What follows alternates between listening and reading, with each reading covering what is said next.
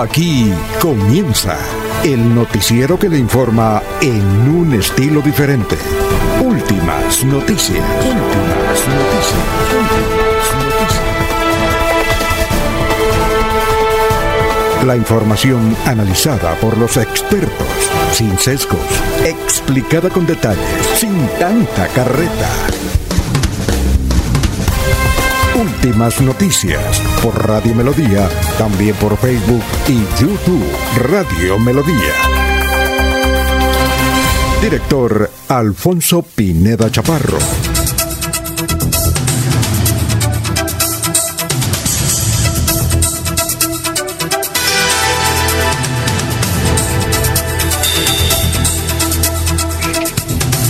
Gracias a Dios Hoy es eh, miércoles 3 de febrero del 2021.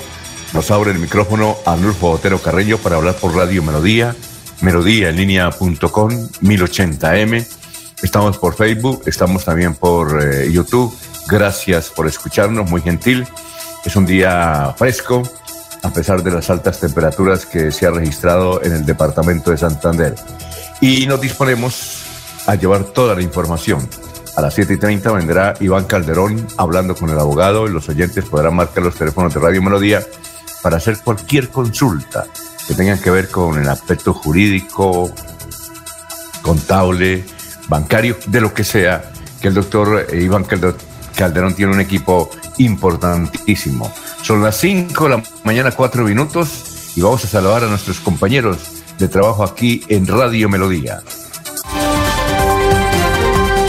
Laurencio Gamba está en Últimas Noticias de Radio Melodía 1080 AM. Bueno, Laurencio, ¿cómo se encuentra? Tenga usted muy, pero muy buenos días. Ya son las 5 de la mañana, 4 minutos. ¿Qué tal este miércoles? Alfonso, pues bien, el saludo para el señor Narulfo, para el doctor Julio Enrique, para la señora Sara Parada Gómez, para todos los que nos escuchan desde aquí en Bucaramanga o el sur del país, donde se encuentran a través de los medios que tenemos. Y Alfonso, hay varios sectores dos fechas importantes, la defensa de los y la fiesta de Nuestra Señora de, eh, la, de la Candelaria. Es una actividad que se cumple particularmente en los campos. Agradecimiento a Virgen de la Candelaria por parte que ayer en su gran celebración, realmente en varios municipios, hace un año precisamente em, fuimos a Suaita para esa celebración. Se realizan las fiestas y ferias en Nuestra Señora Candelaria. Y los humedales, que es el otro tema de defensa del agua, Alfonso, que todos debemos estar comprometidos más que nunca cuando es indispensable para lavar y estar listos a defendernos del enemigo con... Ya son las 5 de la mañana, 6 minutos. Eh, estamos en Radio Melodía. Ya saludamos a Gerardo Gómez Porero que dice buenos días desde Alto Viento, Florida Blanca. Gustavo Pinilla Gómez, buenos días a todos los colegas periodistas de Radio Melodía. Don Jairo Macías, don eh, eh, Ramiro Carvajal de Deportivos Carvajal, Aníbal Navas Delgado, que gerente general de Radio Taxis Libres, que tiene el teléfono 634-2222. Nos saluda Benjamín Gutiérrez, Juan José Rincón Osma, Lino Mosquera, Peligan, Pedrito Galvis, Pablito Monsalve, Jairo Alfonso Mantilla, Gerardo Navarro. Gracias por escucharnos. Y seguimos con nuestros compañeros de base aquí en Radio Melodía. Son las 5 o 6 minutos. Jorge Caicedo está en Últimas Noticias de Radio Melodía 1080 AM. Jorge, ¿cómo se encuentra? Tenga usted muy buenos días, bienvenido. Abre el micrófono, gran Jorge. Gran Jorge, abre el micrófono. Ahora sí. Don Alfonso, muy buenos días. Como siempre, feliz de compartir con ustedes este espacio de últimas noticias y, por supuesto, de saludar a todos nuestros amigos, los que nos siguen a través de las diferentes señales de últimas noticias a través de esta importante emisora de la historia en la radio de Bucaramanga. Como usted lo dijo, hoy es 3 de febrero, es el trigésimo cuarto día del año, el número 34, y ya quedan 331 días para que termine este año 2021. Una cifra que es noticia a esta hora en Santander eh, tiene que ver con las alzas en los diferentes eh, eh, procedimientos que se hacen en las notarías del departamento. En un 1,61% de acuerdo al IPC, aumentaron los certificados, firmas digitales o testimonios que se diligencian en las notarías del departamento, entre 1, entre 100 y 200 pesos, incrementaron los servicios que prestan las notarías en Santander, una, en una cifra que fue autorizada por la Superintendencia de Notariado y Registro, y pues eh, de acuerdo al IPC, eh, esta incrementó en esa cifra en 1,61%. Bien, son las 5 de la mañana, 8 minutos. Vamos a hacer el resumen de las noticias más importantes que vamos a tratar en esta emisión. Noticias, desde luego, las más importantes, eh, las mayorías locales. También tenemos noticia nacional y una que otra internacional. Bueno, 13 años de cárcel para hombre que abusó de una menor. Esto fue en el sur de Santander. Edgar Francisco Lizarazo fue acusado de someter a vejámenes sexuales a una niña de 12 años, aprovechando que vivían cerca de Barbosa. 13 años de cárcel. La otra noticia y la más importante, desde luego, aquí en la ciudad de Bucaramanga, es la audiencia que se llevó en el Teatro Santander para la revocatoria. A ver, sobre estos temas, vimos, no sé si Jorge vio, vio la audiencia, yo creo que sí, yo la vi en repetición, pero eh, vimos eh, a Pedro Nilsson un poco nervioso. Él es un buen expositor, pero lo vimos nervioso, no sé si por por el ambiente. Es que ese teatro es inmenso, espectacular. Eh, tanto así que él decía cuando colocaba algo en la pantalla para hablar sobre sus eh, motivos para presidir este comité de la revocatoria del alcalde, que le dijeron, oye, lo que pasa es que usted tiene el control al revés. Entonces voltee el control y por favor siga con las imágenes.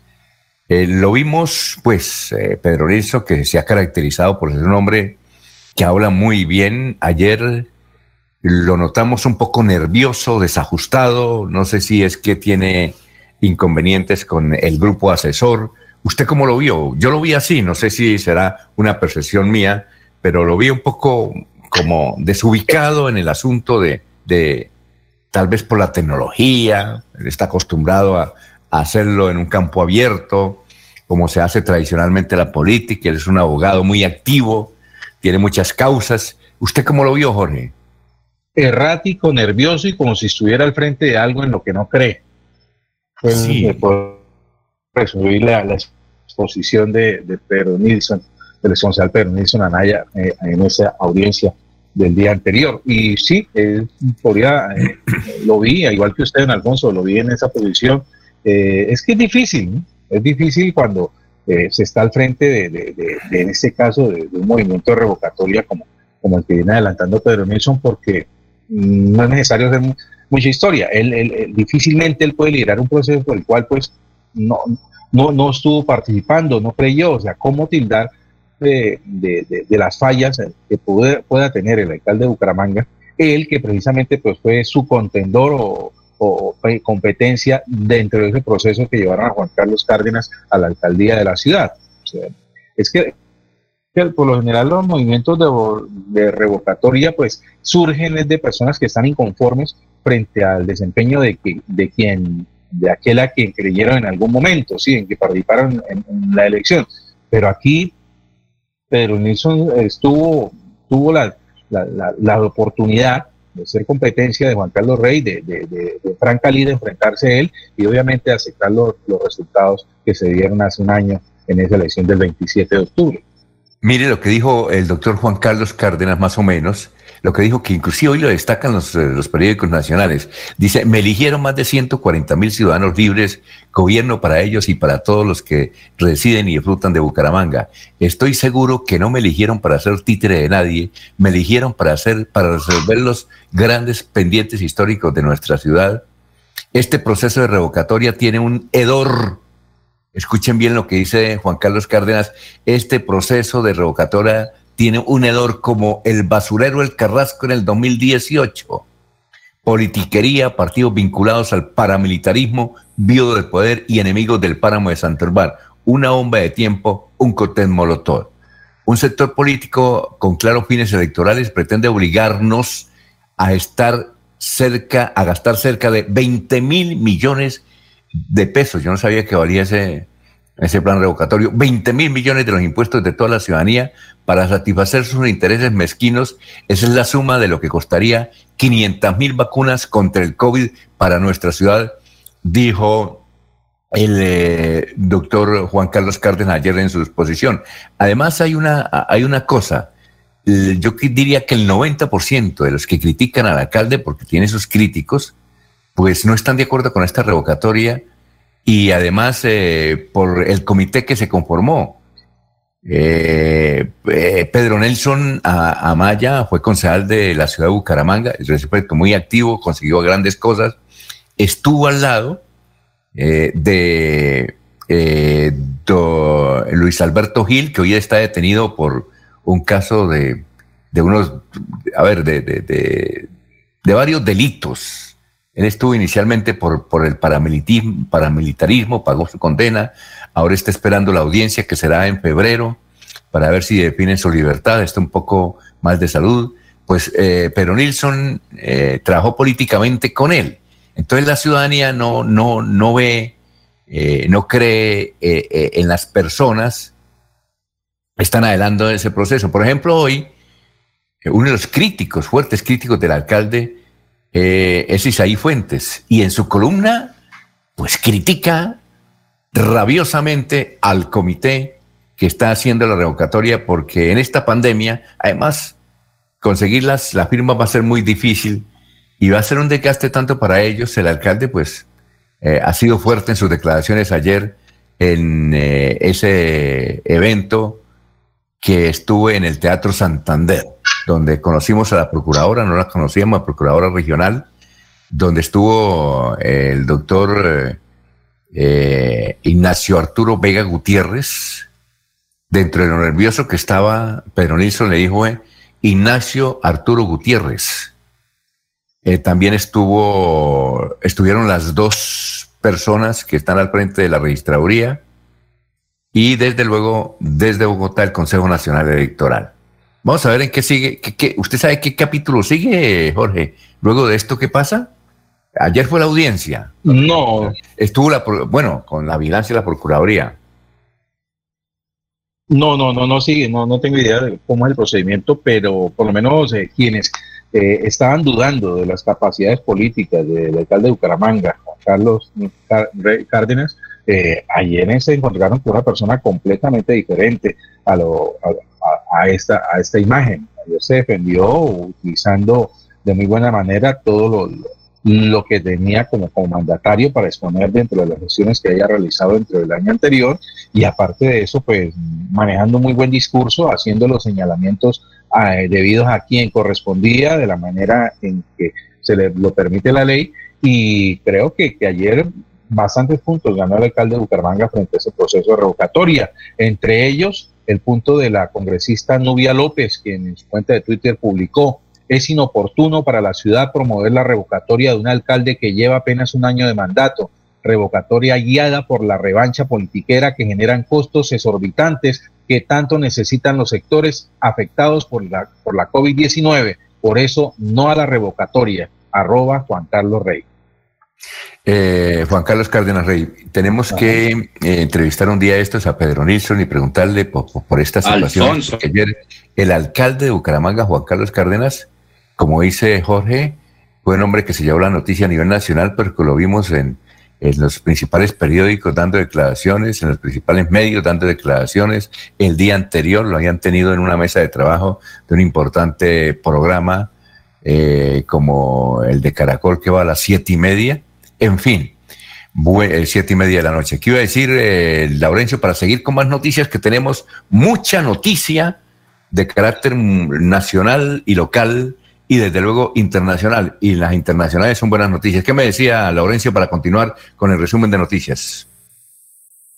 Alfonso, es que recuerde lo que dije ayer, que ayer se reunían varios sectores para conocer, primero, por qué el comité pro revocatoria y también conocer qué pensaba el alcalde. Ahora, eh, la registraduría, el Consejo Nacional Electoral, eh, van a tomar decisiones, Alfonso, si hay suficientes elementos para continuar el proceso, o sea, para definir si eh, puede revocar o buscar las firmas para ese proceso. En este momento están en análisis los conceptos ayer emitidos de parte y. Hay que esperar qué ocurre con eso. Eso tiene que salir un concepto. Y hoy o mañana se debe conocer esa situación. Porque es que el comité lo que estaba buscando es que se legalice, que se le dé la autorización para la recolección de, de las firmas. Los sectores dicen que las firmas se pueden eh, recolectar virtual también, que eso ya se puede. Bueno, cada los conceptos, pero lo importante, Alfonso, es que allí que revocaron a los que quieren revocar al alcalde. La gente, recordemos, 40 mil personas votaron por el, ciudadano Juan Carlos Cárdenas Rey como alcalde de Bucaramanga. Esa es la realidad. Bien. Son los que van a definir ese proceso, no unos poquitos, como se ha dicho, hay revanchismo, hay, bueno. Bien. Pero otro dato, Alfonso. Hace dos años Pedro Nilsson fue el que en contra de las ciclorrutas. En ese momento tenía un apoyo importante del sector gremial de Bucaramanga. No sé un sector que hace dos años o dos años y medio lo está dando para lo que tuvo que ver con la ciclorruta Bucaramanga, que hubo una serie de protestas, manifestaciones. Bien, bien, grupo de, personas lo estén apoyando a Pedro y a su grupo para la revocatoria del ciudadano al Laurencio, sí, vamos, Bien, vamos con otras noticias y lo que no sabíamos era que ese proceso en Bucaramanga valía 20 mil millones de pesos el proceso, si se adelanta el proceso de revocatoria y lo paga desde eh, el Estado colombiano. Otras noticias, los alcaldes de Barichara, el alcalde, la alcaldesa de Garani y el alcalde de Zapatoca, pues eh, quedaron muy contentos ayer y tenemos declaraciones de ellos más adelante sobre ojalá que se logre esa pavimentación y desde luego ampliación de la carretera entre Zapatoca y Berlín en el Socorro, porque esto mejora y une eh, a muchas comunidades y eso otra alternativa de vía para los que no quieren dar la vuelta aquí por Bucaramanga para ir a Bogotá, pueden utilizar ese tramo y para el turismo también. Otra información a las 5 de la mañana, 20 minutos, fue el rescate en contratación. Finalmente en contratación fue encontrado el cadáver de Uriel Fabián Ríos Pedraza, de 26 años, oriundo de Florida Blanca, nos dijo el capitán Jorge Peña del Cuerpo de Bomberos de Bucaramanga. El Carrasco continuará recibiendo basura de 16 municipios de Santander hasta el año entrante, octubre del 2022.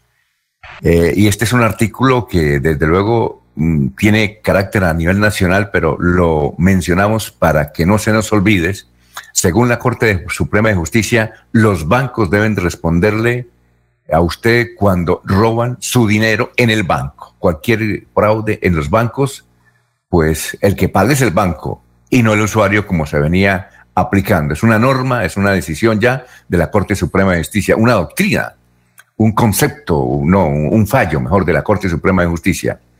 Bien, la registraduría de Bucaramanga alerta por correos falsos con información de la cédula que están llegando a diferentes usuarios. Eh, cualquier correo, y para evitar eso, la registraduría nos ha informado que digamos que es mejor que llamen, o si no, que se comuniquen a través de las redes sociales con la registraduría. Hay gente atenta. O, o si no, ir aquí, los que puedan ir aquí a la ciudad, eh, en las registradurías de la ciudad de Bucaramanga para verificar esa información.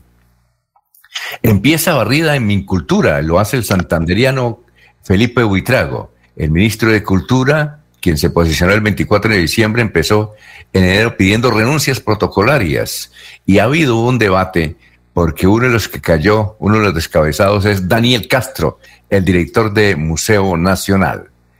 Bien, Fiscalía, vea, y, ya más de 30 años del asesinato de Luis Carlos Galán y no, todavía se sigue investigando. Ayer la Fiscalía citó a indagatoria al general Carlos Rodríguez por el caso Luis Carlos Galán. El llamado a indagatoria es también al coronel Fernando Calvache Reyes, quien era el jefe de la SIGIN de la policía en Cundinamarca para la época del homicidio de Galán. Bueno, anoche fue liberada esta joven entre Santander, en, una zona que colinda Santander, Norte Santander y el Cesar, Amalfi Trujillo Quintero. Era una joven hija de un ganadero, finquero allá de, del sector de Ocaña, básicamente. Eh, la habían secuestrado el lunes, hubo acción inmediatamente del ejército y anoche fue liberada sana y salva. A esta hora debe estar eh, en verificación en una de las clínicas de ese sector. Amalfi Trujillo Quintero fue liberada anoche. Bueno, otra información, este es local. Isabel Cristina Rincón renunció a la gerencia de IMEBU y parece ser que ella, eh, pues desde luego, luego eh, tiene muy segura su campaña y su candidatura a la presidencia ejecutiva de la Cámara de Comercio.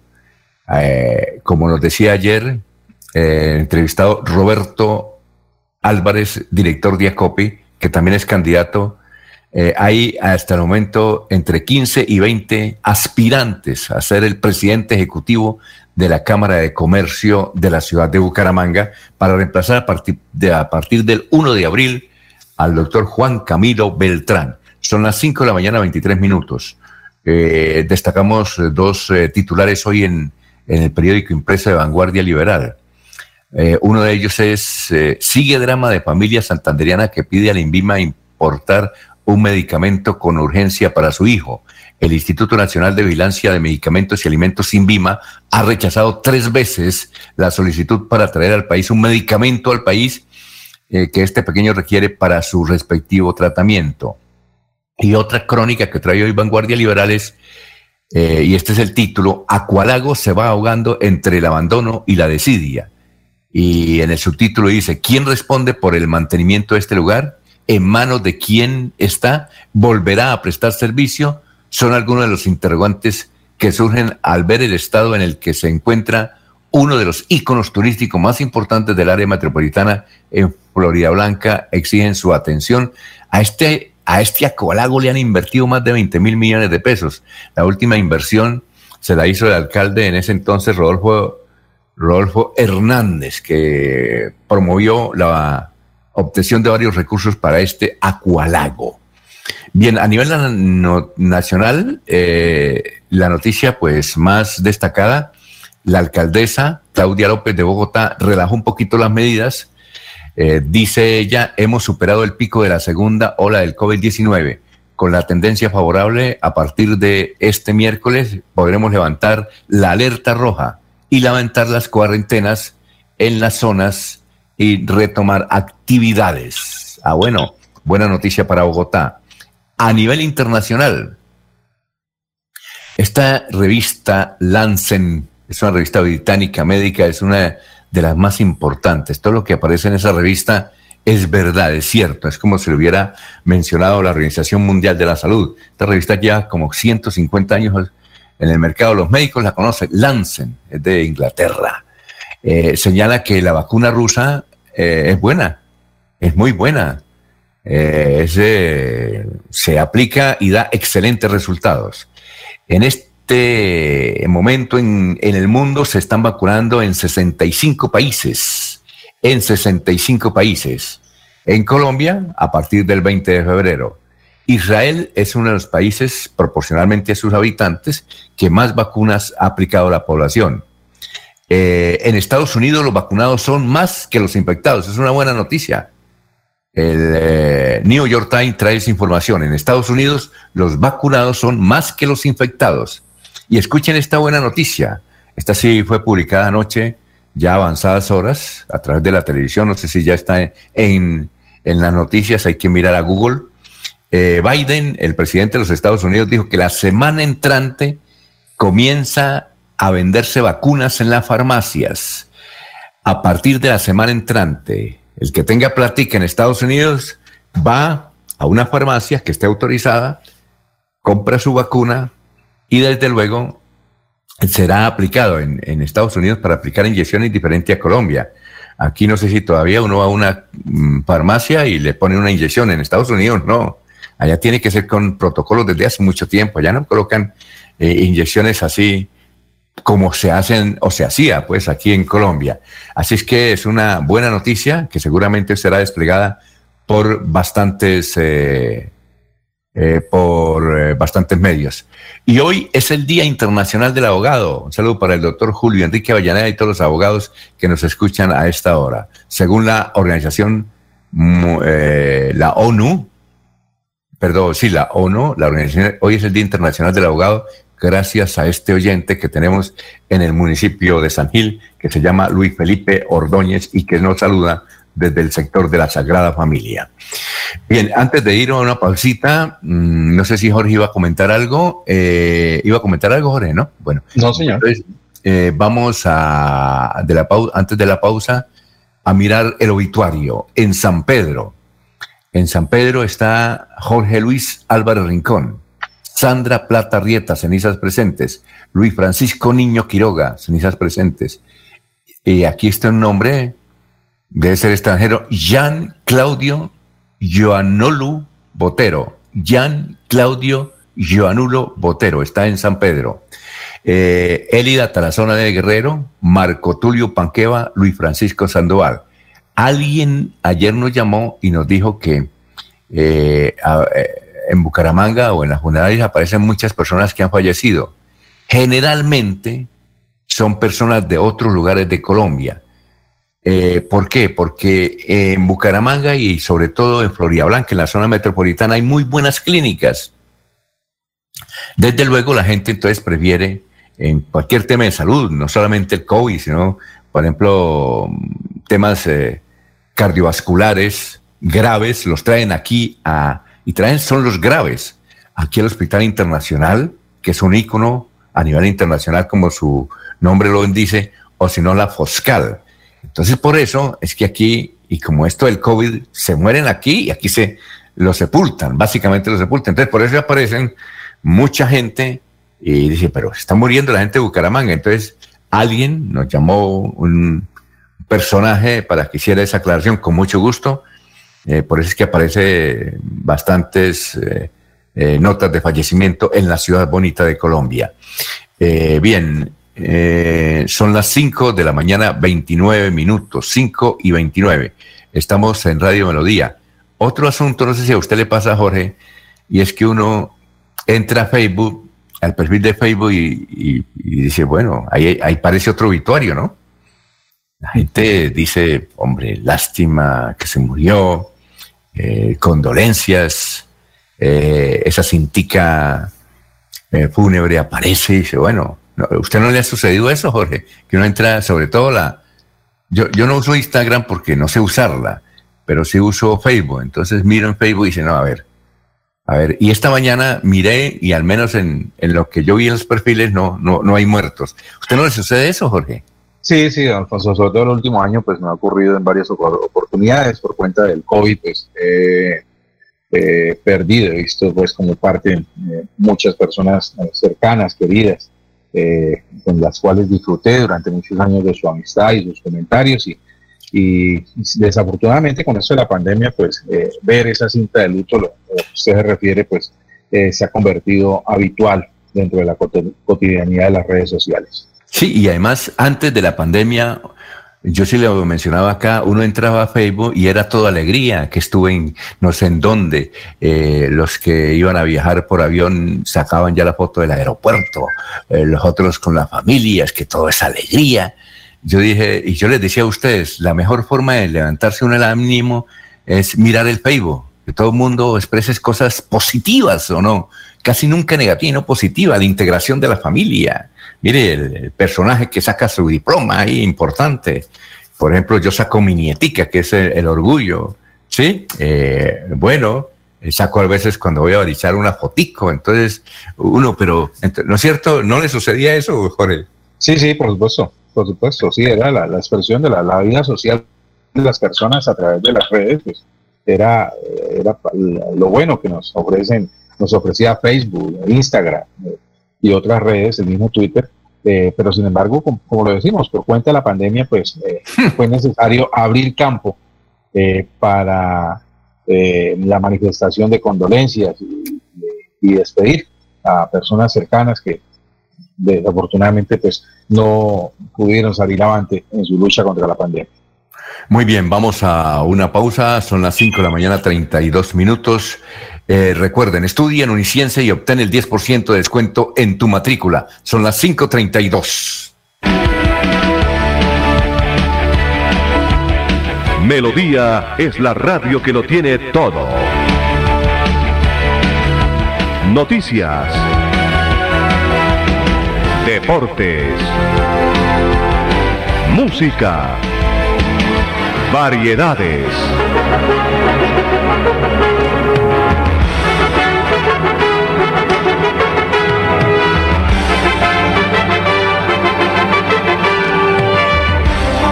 Melodía La Grande.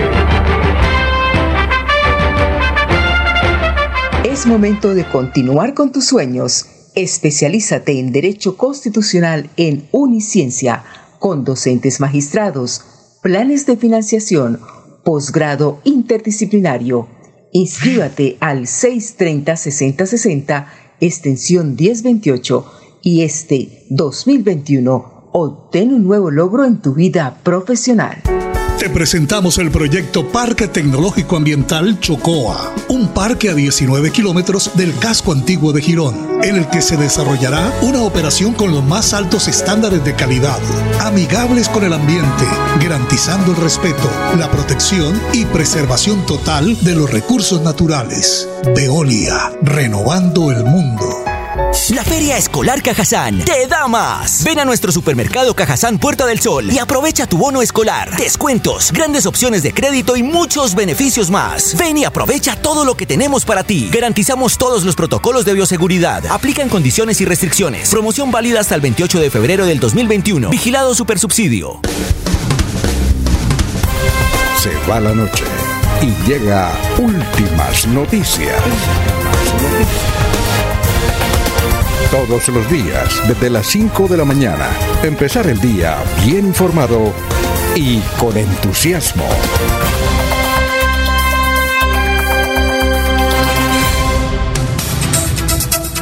Muy bien, son las 5 de la mañana, 34 minutos, 5.34. Eh, los oyentes, Edwin Díaz dice, buenos días, señores de Radio Melodía. Quisiera que hagan un llamado al alcalde de Bucaramanga para que tapen los huecos en el barrio Girardot. Muchas gracias, gracias a usted. Reinaldo Pérez, el popular Rey Pérez, abogado y periodista.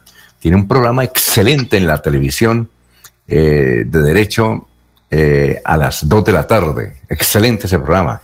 Nos dice Reinaldo Pérez y cuando él asumió ese programa, la sintonía se disparó. Felicitaciones. Nos escribe Héctor Hernández Mateus. Buenos días. Eh, cicloruta por la defensa este tipo, este tipo de de rutas es una especie, este tipo de vías en el planeta. Nos comenta un concejal, dice, recuerden ustedes, dice, no de mi nombre, concejal, pero recuerden ustedes, un concejal de la ciudad de Bucaramanga muy activo, dice, recuerden ustedes que Pedro Nilsson, pues se quedó sin tribuna. La única tribuna que tiene ahora es eh, la mal llamada revocatoria. Y recuerden ustedes que él eh, antes era vapuleado por Rodolfo Hernández en sus Facebook Live y ahora parece que se hizo de parte de, Rodolfo Hernández. ¿Cómo cambian las cosas? Eh, sí, claro. ¿En, qué partido estaba Laurencio y Jorge? ¿En qué partido estaba Pedro Nilsson? A quien desde luego hoy vamos a renovar la invitación, a ver si mañana lo tenemos acá para hablar de estos temas. Eh, en, Radio Melodía. ¿En qué partido estaba? Él estuvo en Opción Ciudadana, pero luego ¿en qué partido estuvo? La última que sé es que estuvo en Opción Ciudadana Pedro Nilsson. Don Laurencio, ¿usted recuerda en qué partido estaba don Pedro Nilsson? ¿O en qué partido está? ¿Se fue Laurencio? ¿Está mm, eh, arreglando el satélite? Bueno, Jorge, ¿en qué partido estaba o está eh, no, no, se recuerda por, por su militancia y su elección como concejal de Bucaramanga en, eh, a través del partido Opción Ciudadana. Ya para las elecciones a la ciudad, creo que se presentó con, con un grupo significativo, eh, creo que recolectó algunas firmas. algo de memoria. Sí, eh, desde luego, lo que lo, lo, último de, de, las actividades es un gran empresario del calzado, además, él es abogado. Lo último de las actividades de Pedro Nilsson eh, que él sigue es con la defensa de varios asilos. Él es muy hombre colaborador con los asilos de la ciudad de Bucaramanga. Recordemos uno de ellos, que prácticamente es el padrino del asilo San Antonio. San Antonio. ¿Don Laurencio está o no? Don Laurencio ya se fue. Bueno, mientras llega don Laurencio, entonces vamos con noticias, Jorge. Son las 5 de la mañana, 37 minutos. Sí, pero Nilsson se presentó como, como un hombre cívico, Alfonso, eh, a través de un programa de gobierno el que llamó Bucaramanga con acciones reales 2020-2023. Fue la presentación de, su candidatura, su aspiración a la alcaldía de Bucaramanga. Lo, que sí hay que, no, no hay que quitarle a Pedro Nilsson es que es muy activo en el consejo, ¿no? Él llega y coge y eh, pelea mm, por los impuestos de los ciudadanos, por los asilos, eh, por el basurero de Carrasco, trabajó bastante. En eso sí es muy activo. Bueno, don Jorge, noticias a las 5 de la mañana, 38 minutos. Don Alfonso, el Ministerio de Salud confirmó en la jornada anterior que Santander llegó a los 84.281 casos positivos de coronavirus. Según el último reporte, aumentaron los casos en comparación con el día anterior y hay 400 nuevos contagios. Se conoce que en las últimas horas eh, fallecieron 21 personas por este virus, 8 mujeres y 13 hombres en Florida Blanca, Bucaramanga, Piedecuesta, Sabana de Torres, Huexa, Puente Nacional, Socorro, San Gil, La Paz, Río Negro y Lebrija.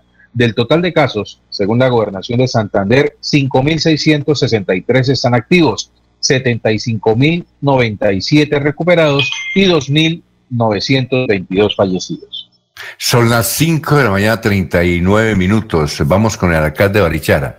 Ayer eh, se habló de la pavimentación. Ojalá, ese es un sueño de los santanderianos de pavimentar desde Zapatoca hasta Berlín. es un trayecto extraordinario porque ahí se beneficia no solamente Zapatoca, sino Galán, Barichara, La Fuente, eh, El Acto, eh, El Palmar, que más? Eh, bueno, muchos municipios, inclusive el Socorro, claro, Berlín, ahí donde está la cárcel, todo eso se beneficia.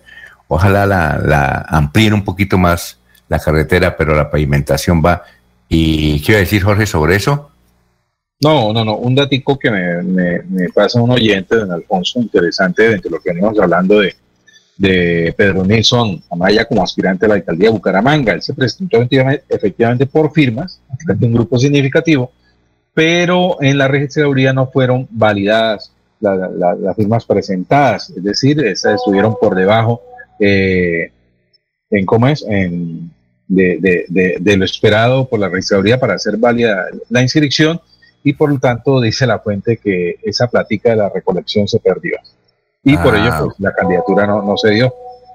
Oiga, Jorge, lo que yo no sabía, eso lo dice el alcalde Juan Carlos Cárdenas, es que la revocatoria aquí en Bucaramanga, el proceso, si se da, si se llenan todos los trámites, vale 20 mil millones de pesos.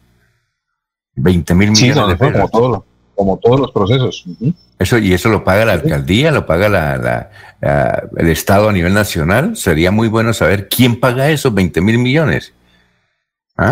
Pues en el proceso de, de, revocatoria, es decir, el de la logística que demanda para, para consultar la opinión de, los ciudadanos eh, frente a, la propuesta de revocar o no al mandatario, eh, se, se, se, van esos recursos, esos 20 mil millones de pesos. Falta ver qué, otro, otro gasto hay detrás de la campaña de promover el a favor o en contra de, ese mandatario, porque es lo que, lo que no hace algunas semanas, es, es, asumir una nueva campaña dentro del proceso de, la ciudad y hay que convencer a los electores de que revocar al mandatario sería la mejor decisión en ese momento. ¿sí? Entonces hay que mover eh, personal, eh, los que van a recoger las firmas, la logística de contabilizarlas, de ordenarlas, en fin, eso es una campaña más. Y créame que, lo que hemos dicho también acá es que en vísperas de elecciones al Congreso, para quienes eh, resulta lucrativo invertir en campañas políticas, ¿qué es mejor en este momento? ¿Invertir en una revocatoria o invertir en la elección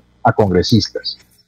Le estamos, estamos escribiendo al doctor René Parra, que está muy estudioso sobre las revocatorias. ¿Qué entidad paga? Jorge, porque si es la alcaldía, eh, ese es un cuento realmente, ¿qué tal un alcalde decir sacar plato de la, alcaldía para que, de, pagar una plata de la alcaldía para que, para que lo revoquen a uno? Me parece como eh, la historia del bobo. ¿Qué iba a decir, Laurencio? Alfonso, por eso se dice, el Estado colombiano financia las campañas. Esa es una nueva campaña electoral. Primero recolectar las firmas, eso vale unos 5 mil millones de pesos, porque es que nadie va estar todo el día en la calle recolectando firmas, eso vale más o menos por día un solo individuo está entre 50 y 100 mil pesos, porque es que primero es la legalidad de las firmas, porque otra cosa es que yo le diga, hágame firma aquí que es que me vale que tengo que entregar y eso me sale más o menos a tal precio, tenga mil pesos porque me firme, no. Firmas tienen que ser legales. Mm, es decir, personas que estén en el registro de Bucaramanga, no es cualquiera. Por eso es el segundo paso, revisión de las registradoras válidas o no esas firmas. Entonces, eso es lo que hay unos 5 mil millones de pesos solamente eso. Luego el proceso electoral como tal, que es la inscripción de candidatos, el proceso electoral o sea, para muchos es muy conveniente un proceso de revocatoria porque se pegarían para hacer campaña pre-Congreso de la República de Colombia y a ellos les saldría barato.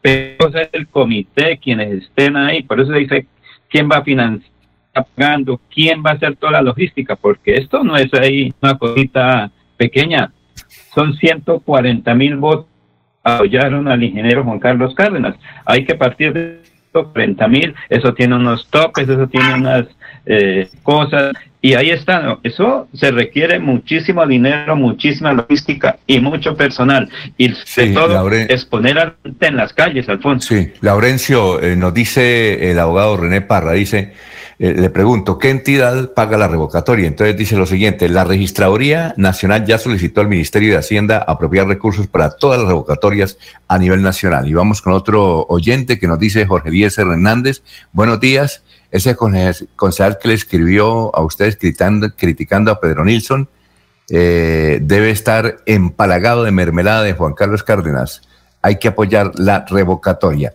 Pero hablábamos del alcalde de Barichara, ahí tenemos al alcalde de Barichara, eh, Alfonso Patiño, eh, Alfonso Rodríguez Patiño, que no va a hablar de lo importante que es el trayecto entre Zapatoca y desde luego pasando por Barichara para habilitar esa vía, pavimentarla. Escuchemos al doctor Alfonso Rodríguez Patiño, alcalde de Barichara. Logramos interpretar el sentir de todos los baricharas, pues lo que tendríamos que decirle es que un gracias a la gobernación de Santander, a la presidencia de la República, eh, tener en cuenta esta vía tan importante. Barichara es un pueblo turístico, un pueblo que se incrustó en el corazón de los colombianos y que todo el mundo quiere, todo el mundo quiere venir a Barichara y cuando hablamos de pavimentar la vía Barichara-Zapatoca, pues entendemos el auge turístico que puede tener toda esta zona, eh, incluido Barichara, Galán, Zapatoca, todo el corredor turístico que se puede implementar desde Barichara. Y para nosotros como Baricharas pues es un orgullo, una felicidad especial venir a acompañar a este eh, trabajo de, con los diseñadores, con los contratistas, por dónde va a ser el trazado de la vía, de la vía pues para nosotros eh, queremos decirle al señor gobernador que muchísimas gracias. Históricamente esta fue la vía por donde salía el petróleo de Barranca, es la vía eh, histórica que tenían los santanderianos. Y ver que en este momento la gobernación de Santander tiene ese querer de que esta vía sea pavimentada, pues mm, estamos llenos de orgullo y de, satisfacción y, de mucha felicidad por esta labor que sé que saldrá adelante y que iniciará este 2021. Muy bien, alcalde. Vamos a una pausa, el alcalde Barichara. Vamos a una pausa, son las 5.46. Tu casa ahora es el lugar ideal y Cofuturo te ofrece la oportunidad de renovar tus electrodomésticos y víveres fundamentales para toda la familia. Esta es la hora de Coputuro, son las 5.46. Para seguir adelante, CopFuturo te ofrece crédito educativo en línea. Ingresa a www.copfuturo.com.co y solicítalo de una manera fácil, rápida y segura con la mejor tasa. Atención telefónica 318-717-3270 y 317-404-6430. CopFuturo, construyendo sueños de progreso. Bueno, y hay otras noticias también positivas en el departamento de Santander. Estudia en Uniciencia y obtén el 10% de descuento en tu matrícula. Administración de empresas, contaduría, ingeniería de sistemas, ingeniería industrial y derecho. Inscríbete al 630-6060 o al 317-667-0986. Y este 2021 comienza tu proceso universitario. Va la noche y llega últimas noticias. Todos los días, desde las 5 de la mañana, empezar el día bien informado y con entusiasmo.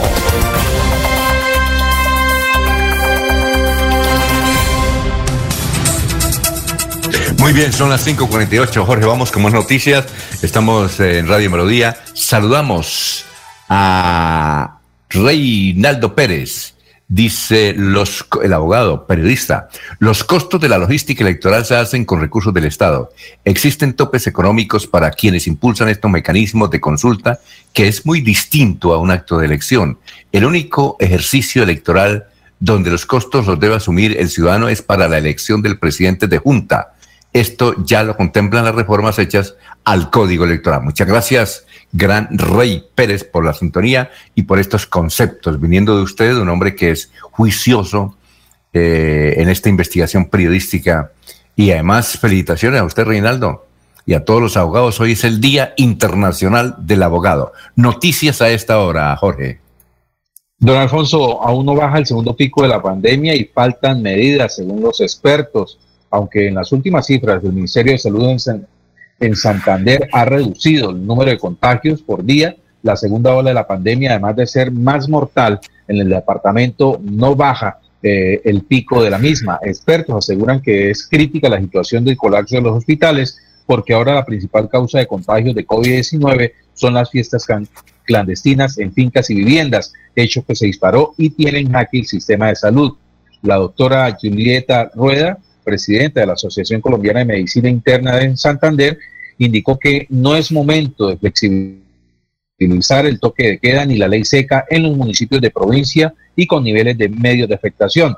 Las unidades de cuidados intensivos están al límite. La gente está saliendo más a las calles a tomar la vía pública. Alicorados toman sus carros y salen a la carretera. No solo el coronavirus nos tiene colapsados, sino ahora también el alto índice de accidentes de tránsito. Esto es un caos y en lugar de flexibilizar necesitamos más controles y más medidas en los municipios, agregó la profesional de la salud. Eh, la internista manifestó que en Santander, al igual que en Colombia, se prevé la llegada de más linajes del coronavirus y a su vez más picos de la pandemia, por lo que no es conveniente hacerse la idea de una normalidad social por ahora. Amílcar Pérez nos escribe desde el sector de cabecera y dice, las revocatorias hay que aplaudirlas, es una expresión de la ciudadanía. ¿Por qué la critica? No sabemos. Eh, cada cual en su terreno. Y si hay gente haciendo la revocatoria en Bucaramanga, pues hay que mirarlos y a ver qué es lo que quieren, no criticarlas así de una como lo están haciendo. No, aquí no estamos haciendo, aquí estamos dando a conocer los diferentes conceptos sobre la revocatoria. Don Laurencio, lo escuchamos, 550.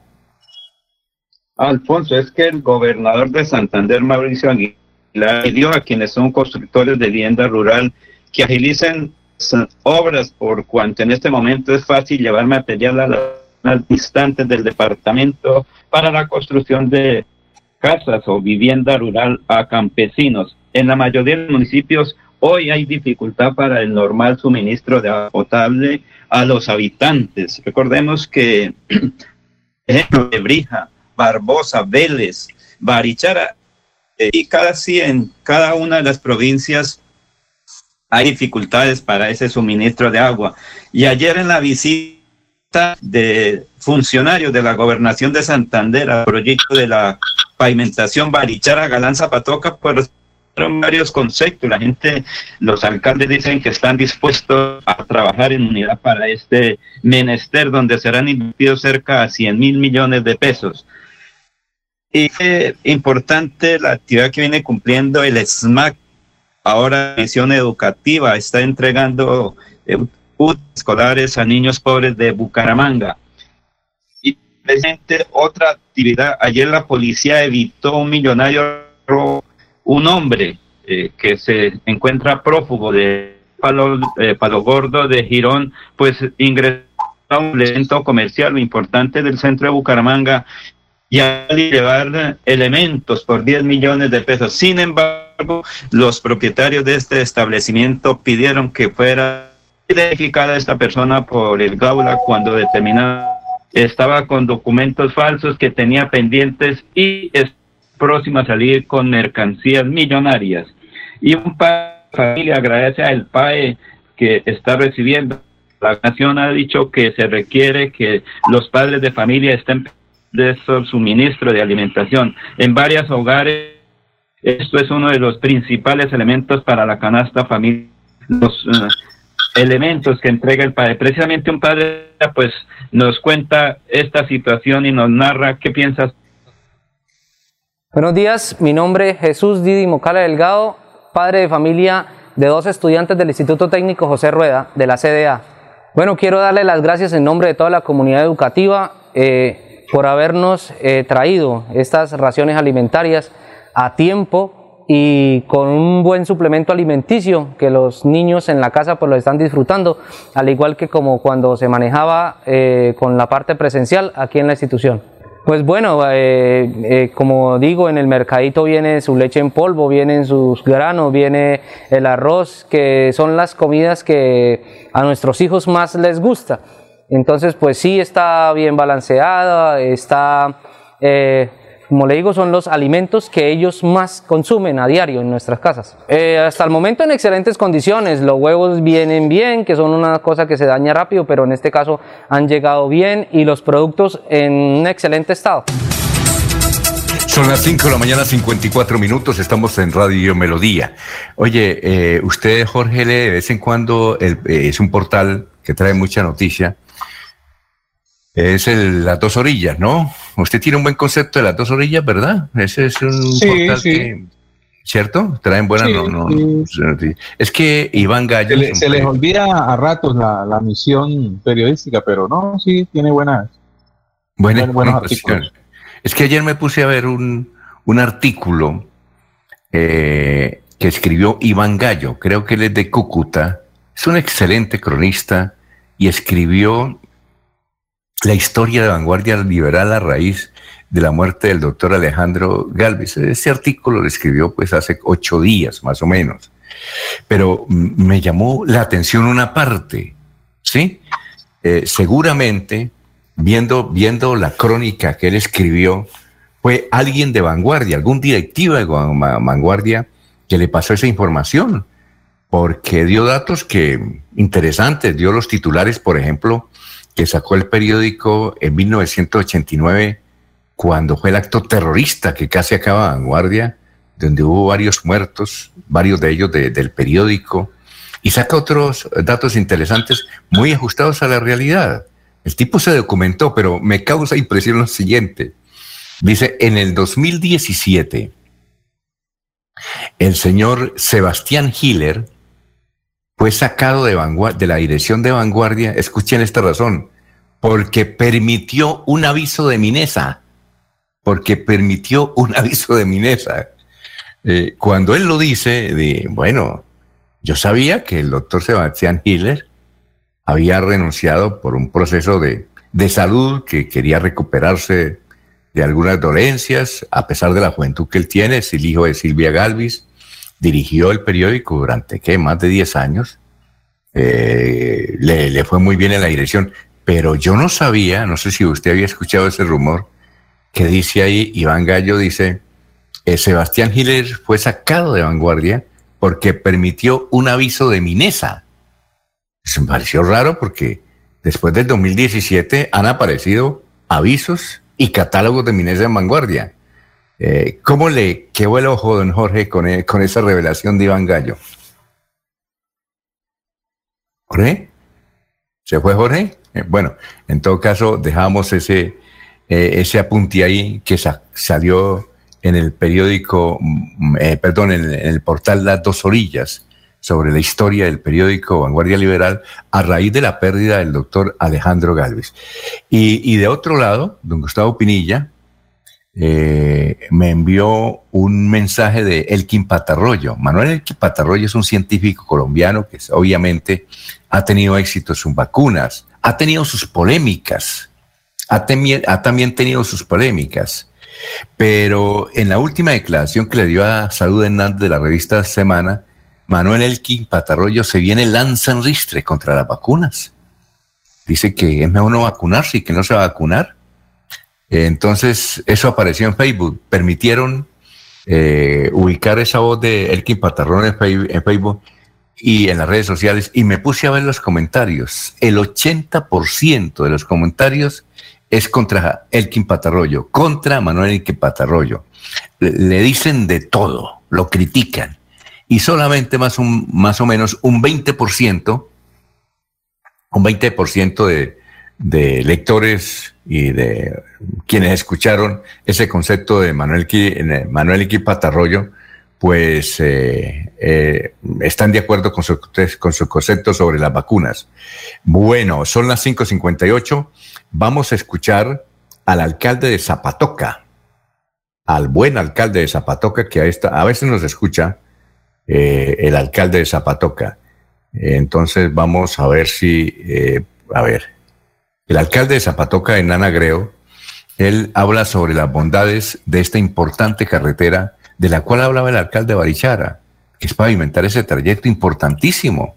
Se beneficia eh, Barichara, La Fuente, muchísimo, y además se beneficia el departamento de Santander y aún el área metropolitana. Pero en esta declaración de Hernán Agredo, alcalde de Zapatoca, nos da una primicia. Dice que está iniciando los trámites para construir un puente por la Mesa de los Santos, entre la punta de la Mesa de los Santos y Zapatoca por lo cual ese puente abreviaría mucho la distancia, acercaría más a Zapatoca, y eso es interesante. Ojalá se eh, adelante ese proyecto. Escuchemos a Hernán Agredo, alcalde de Zapatoca. Muy feliz de tener esta excelente noticia y también la noticia de la unión de tres pueblos, digamos, de una región, Barichara, Galán, Zapatoca, porque esta eh, pavimentación, estos estudios que ahora inician, van a redundar lógicamente en un desarrollo económico y agroeconómico de todo un municipio y sobre todo de unos municipios, sobre todo de un eh, desarrollo, turístico de toda la región. Por eso estamos muy emocionados de esta grata noticia. Las cosas se están cumpliendo, se están dando por buen camino. Hemos empezado con el, con el pie derecho, como lo han dicho eh, en muchas oportunidades, y yo creo que de aquí en adelante nos queda simplemente seguir trabajando para que esta vía sea una realidad habrá otros proyectos también que podemos emprender que se desprenden lógicamente de esta pavimentación, pero lo más importante en todo esto es que ya iniciamos un proyecto y que quedan muchos proyectos en el camino que también vamos a emprender. Esta vía eh, ha sido promesa a través de la historia eh, de nuestro departamento y hasta ahora se hace realidad y que lógicamente redunda en un turismo y un desarrollo económico importantísimo para todo el sector, tanto provincia Guarantina como provincia comunera, y la provincia de Yarigués y conectados con la provincia de la metropolitana. Entonces, eh, es una realidad que el gobierno departamental nos ha ayudado, hay que reconocer al doctor Mauricio Aguilar, que nos ha ayudado en esta buena gestión y ojalá pues que en pronto tiempo tengamos una vía pavimentada. Yo veo una vía futuro Barichara, Galán, La Fuente, Zapatoca, conectada también con Los Santos. Ya iniciamos también un proyecto con Los Santos, hemos hecho algunos estudios para hacer un puente para conectar esos dos municipios y eso conllevaría lógicamente a un unión de regiones. Entonces yo la veo básicamente como un desarrollo turístico impresionante sin envergadura en Colombia. Muy bien, ahí está la noticia que ya iniciaron los estudios, ojalá se, se logre eso. Mire ese puente que construyeron de Igaura ya que se está pudriendo porque nadie lo utiliza, se invirtieron más de yo digo siempre que 170 mil millones, Laurencio dice que son más o menos 110 mil o 120 mil millones. Ese puente que no está haciendo nada ya, debían, eh, han debido colocarlo precisamente en ese proyecto entre Zapatoca, la Mesa de los Santos, básicamente, o el municipio de Los Santos, y Zapatoca. Eso es, congestionaría notablemente aquí el área metropolitana con Barranca, sobre todo cuando la carretera eh, con Barranca Bermeja eh, cada rato se obstruye, la gente tiene que bajar a San Alberto, pues el trayecto sería menos penoso. Muchas gracias allá a Zapatoca y su alcalde Hernán Agredo Acevedo. Vamos a hacer una pausa, estamos en Radio Melodía, ponte al día y barremos tu deuda. En Veolia te ofrecemos un 20% de descuento sobre tu deuda del servicio de aseo. Son las seis y dos minutos. Aquí Bucaramanga, la bella capital de Santander. Transmite Radio Melodía, Estación Colombiana, HJMH, 1080 kilociclos, 10.000 vatios de potencia en antena, para todo el oriente colombiano. Cadena Melodía, la radio líder de Colombia.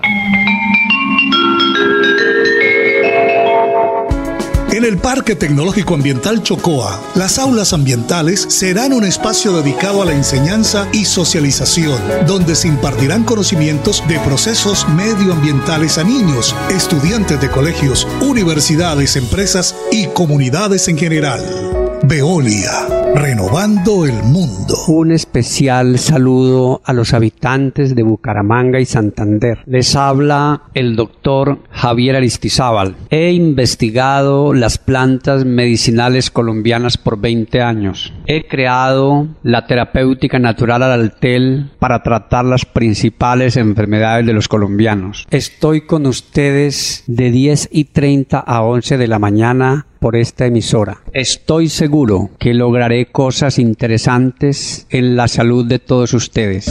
Cuando pienses en amor, pasión, piensa en mí, Damiana. Pide ahora mismo tu tableta de Damiana para que disfrutes al máximo de una relación sexual con toda la energía, vitalidad y que te permita durar el tiempo que tú quieras. Damiana, pídela a domicilio en Bioalterna 643 6636 o al celular 321 441 6668. Bioalterna, calle 55 31 17, Barrio Antiguo Campestre, Bucaramanga.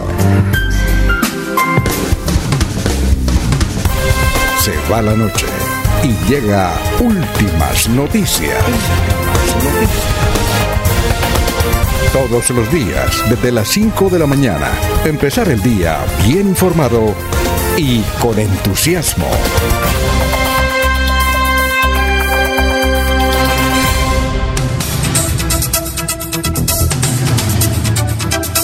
Muy bien, eh, vamos con noticias a esta hora, son las 6 de la mañana, cuatro minutos, a saludar a nuestros eh, oyentes. Silverio Ortiz nos escribe Cimitarra.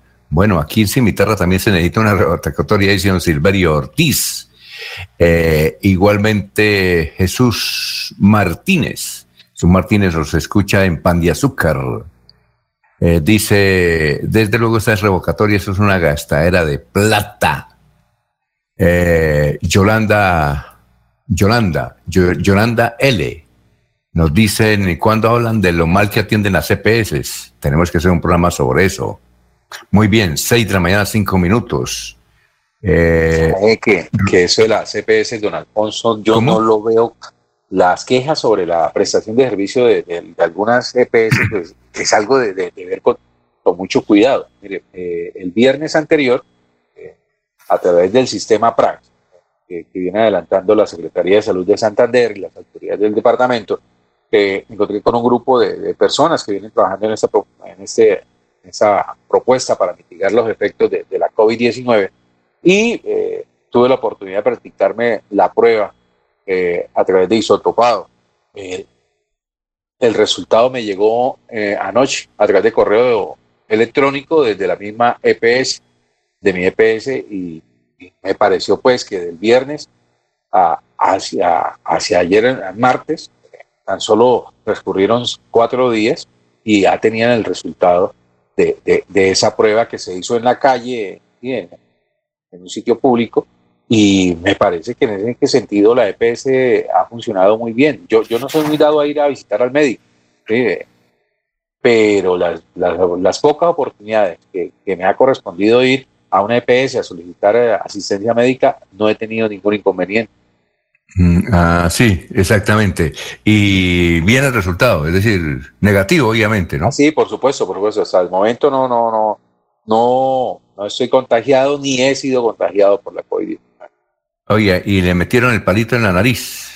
sí, señor, el hisopado. Es bastante incómodo, pero no tan, no tan doloroso como, como algunos manifiestan, como, como se cree que es. Es, es que no es doloroso, Jorge, es fastidioso. Sí, claro, no. Muy fastidioso.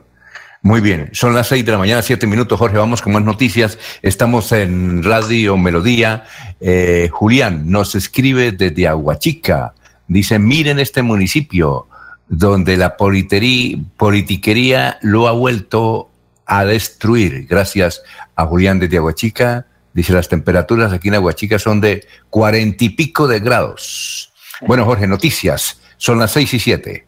Don Alfonso, por fin contratarán obras faltantes del portal de Metrolínea en Girón. El ente gestor anunció que cerró el proceso de recepción de propuestas con 47 ofertas. La empresa tiene un presupuesto de 963 millones de pesos en esta licitación para ejecutar obras que mejoren el acceso de los usuarios, la movilidad vial externa y las que se, necesitan internamente en el portal.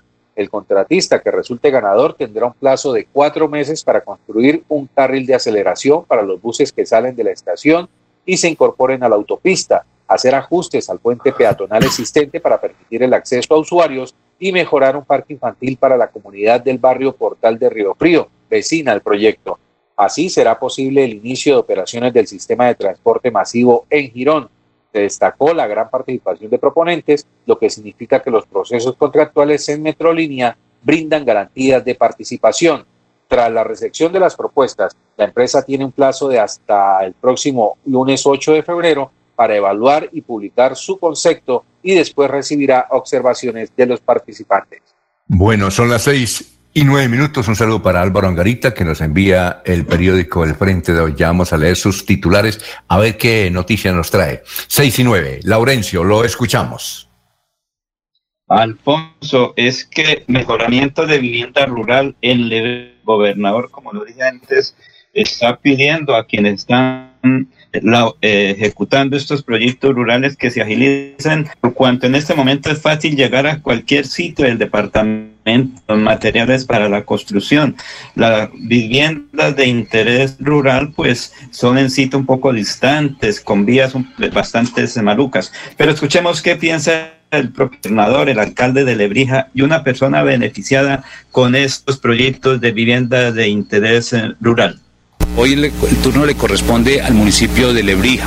Estuvimos en el sector de Río Sucio Alto y Río Sucio Bajo entregando mejoramientos de vivienda en compañía del señor alcalde Luis Carlos Ayala y el secretario de Vivienda, el doctor Fabián Vargas. Este programa sin duda hace parte de ese gran compromiso de transformarle y mejorarles las condiciones de vida a nuestras familias campesinas, a nuestras familias rurales, donde queremos reducir estos indicadores de pobreza multidimensional, donde muchas de ellos no tienen una cocina, no tienen un baño, una batería sanitaria, donde los pisos de sus dormitorios son en tierra, donde no tienen unas condiciones mínimas y a, entregar estos mejoramientos no solo palpamos la triste realidad en la que ellos vivían, sino también cómo les cambia sus condiciones. En los próximos días lanzaremos el programa Mi Techo es un Hecho, donde vamos a construir vivienda nueva para muchas familias santanderianas y que sin duda hacen parte del programa del gobierno de Siempre Santander. Sí es, quiero agradecer de antemano nuestro gobernador, doctor Mauricio Aguilar. Estamos haciendo un recorrido por todas las veredas de nuestro bello municipio, haciendo entrega de mejoramientos de vivienda rural para avanzar en ese proceso de desarrollo y transformación del campo. Es de admiración poder contar con el respaldo del gobierno siempre Santander y poder hacer entrega de estos mejoramientos de vivienda rural en todas las veredas. Vivimos acá hace 28, esta finca se llama Buenavista, le doy gracias a Dios porque la casita de nosotros no estaba en buen estado, dicho, es algo que nos cambió la nos cambia la vida total, tanto como para mis hijos como para nosotros, para vivir mejor. Pues Dios mío, una alegría total. De verdad que yo sí le doy gracias a Dios, al, señor alcalde, al señor gobernador, pero no la deseaba tenerla, pero, o sea, yo decía, no había el presupuesto, más que nosotros trabajemos todo no nos alcanza porque siempre es, se sabe que la, la canasta familiar está costosa y claro, para esta construcción se nos iba mucha plata y gracias a Dios ya la podemos tener, ya la podemos disfrutar.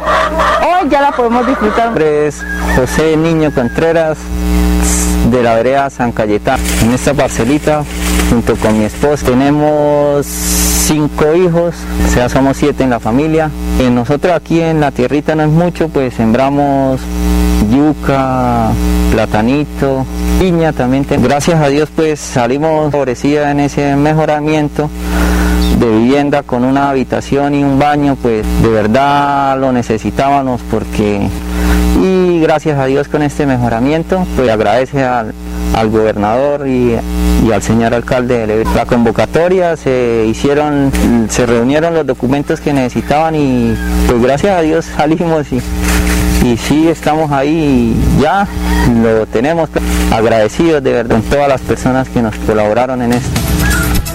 Muy bien, son las 6 de la mañana, 12 minutos. Vamos a leer el periódico El Frente. Eh, las titulares muy importantes. Dice Diego Molano, es el nuevo ministro de Defensa. Eh, gobernación contrató diseños para pavimentación de la vía Barichara Gran Zapatoca.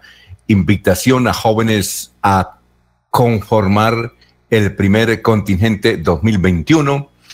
Eh, nueva visita del presidente de la República anuncian nueva visita del presidente de la República y el ministro de Justicia en esa misma noticia dice entrega 572 nuevos cupos en la cárcel de Palo Gordo y nueva visita del presidente de la República. ¿Para cuándo? Vamos a mirar.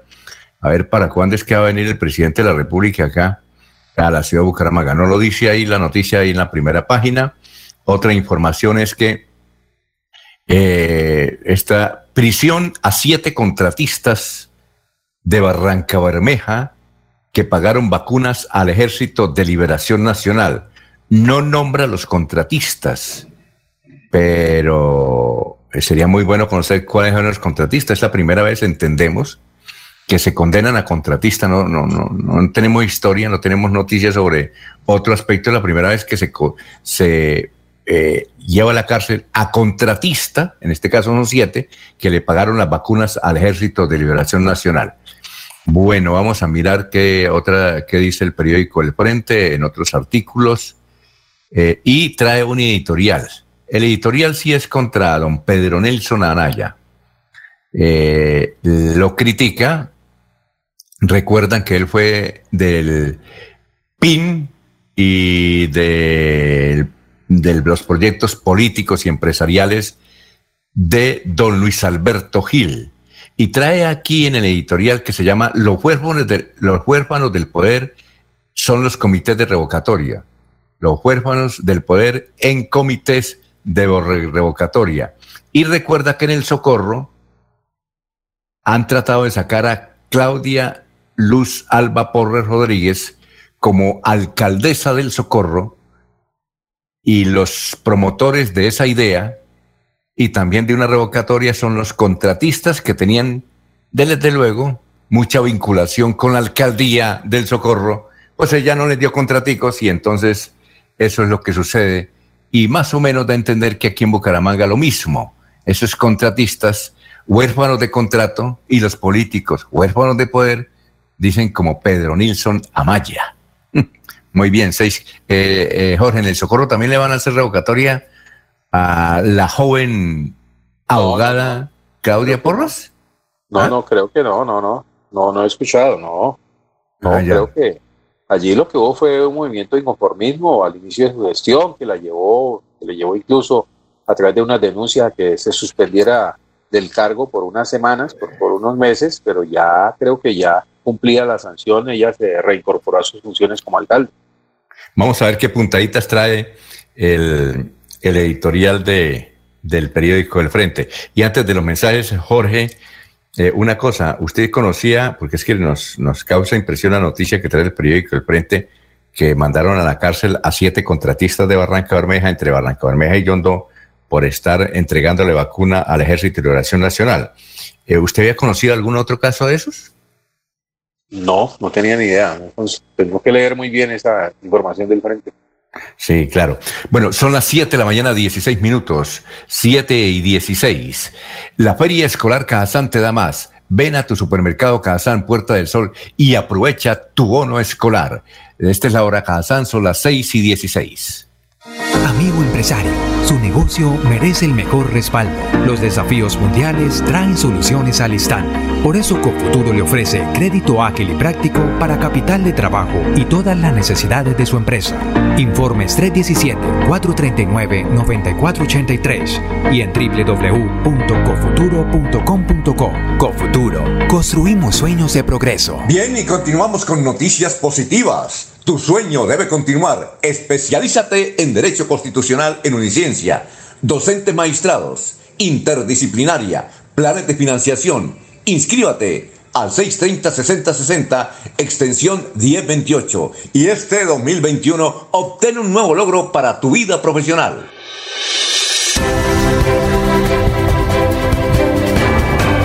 Información y análisis. Es el estilo de Últimas Noticias por Radio Melodía 1080 AM.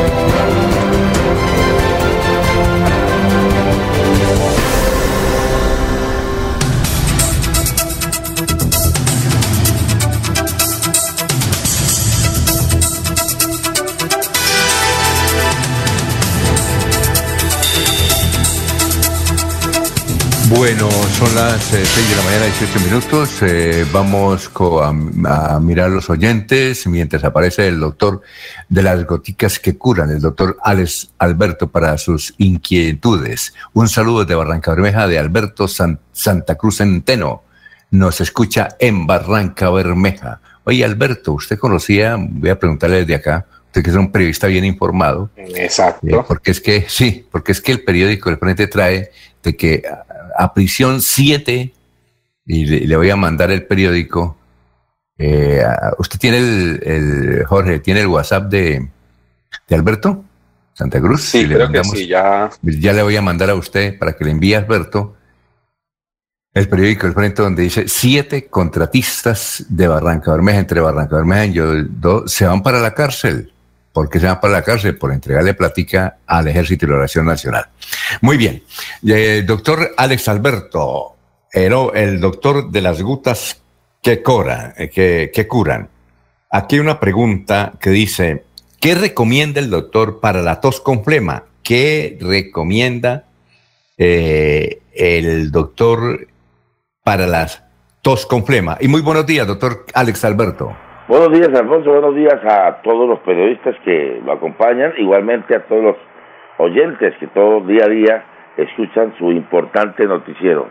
Importante pregunta, pues efectivamente existen varios medicamentos caseros que se pueden realizar, mm, bastante económico, pero entre ellos, por ejemplo, encontramos el cristal de la sábila.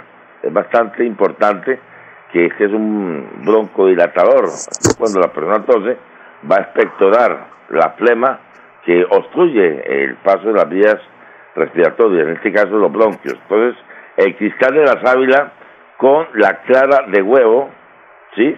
Un chorrito de limón, unas dos cucharadas de miel de abejas, esto todo esto lo pone a licuar en un poquitico de agua y va a ser una malteada un aspecto, va a tener el aspecto de una malteada.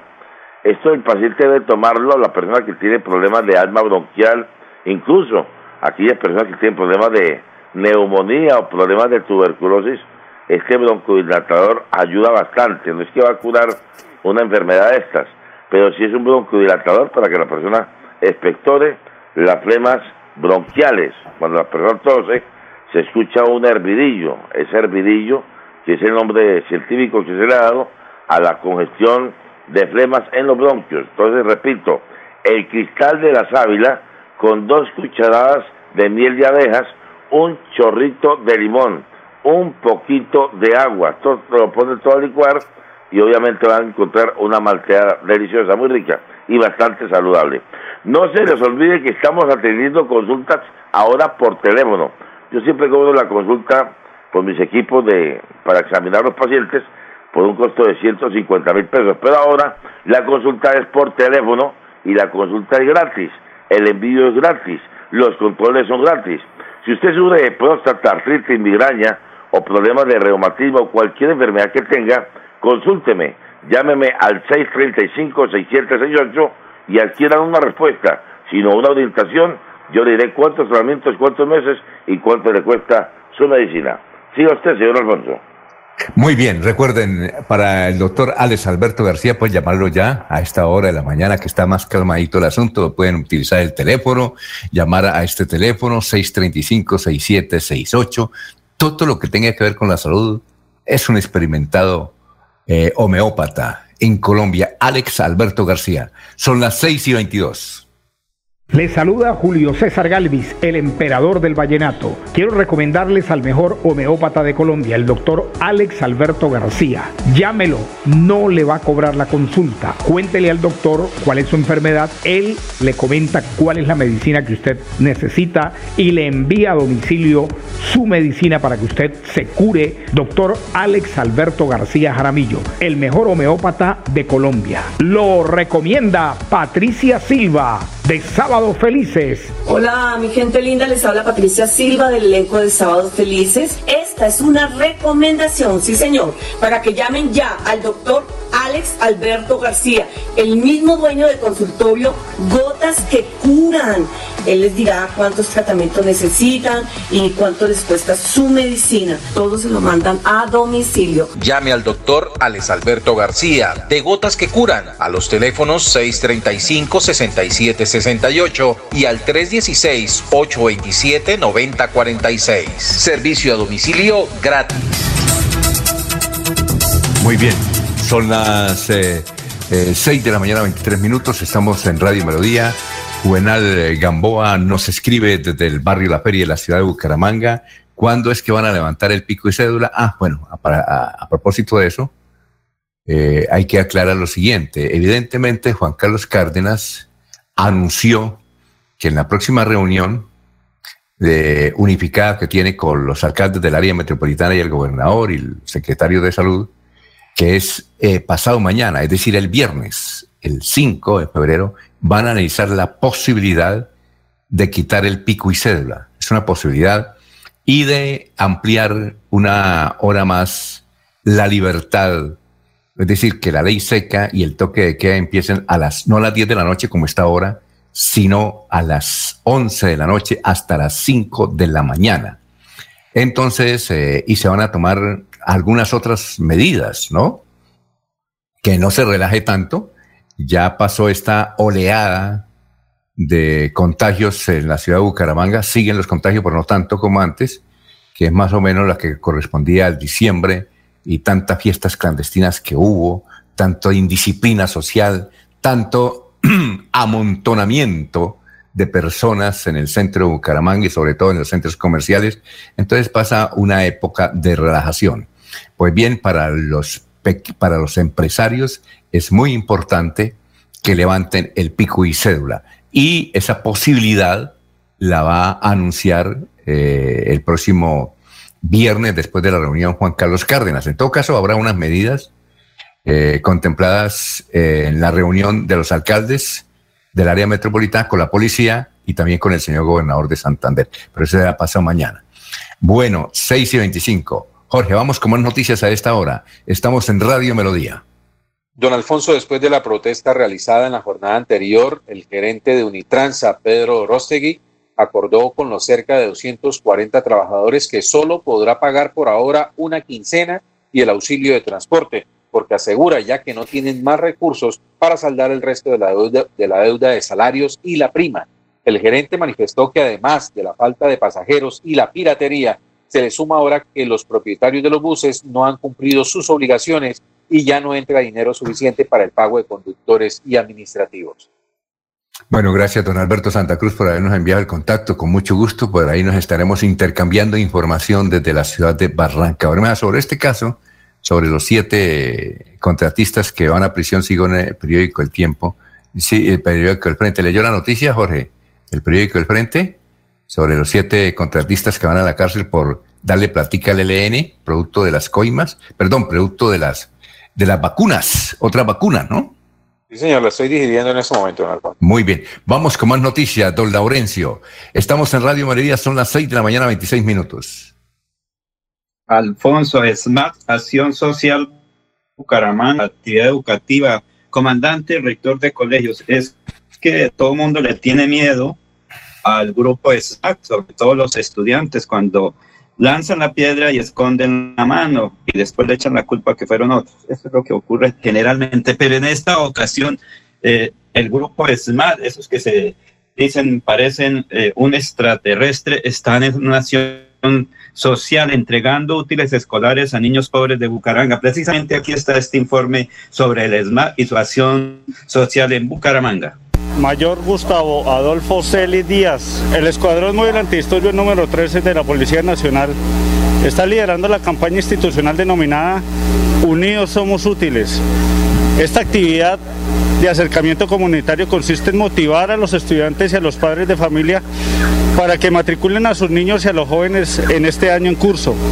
Esto debido a la preocupación por las diferentes deserciones escolares que se han presentado en varias instituciones educativas. El SMAT y la comunidad en general han generado más de 40 kits escolares para estudiantes que, están, que se están matriculando en este momento en los colegios, como hoy, el día de hoy, en el Colegio San Francisco de Asís, en el barrio Santander. Esta actividad está dirigida a respaldar la formación educativa de los niños apoyar su crecimiento y asimismo garantizar las condiciones de materia de seguridad y convivencia ciudadana en el área metropolitana de Bucaramanga. Mi nombre es Pedro Arnulfo Pinilla Díaz, yo soy el rector del Instituto San Francisco de Asís.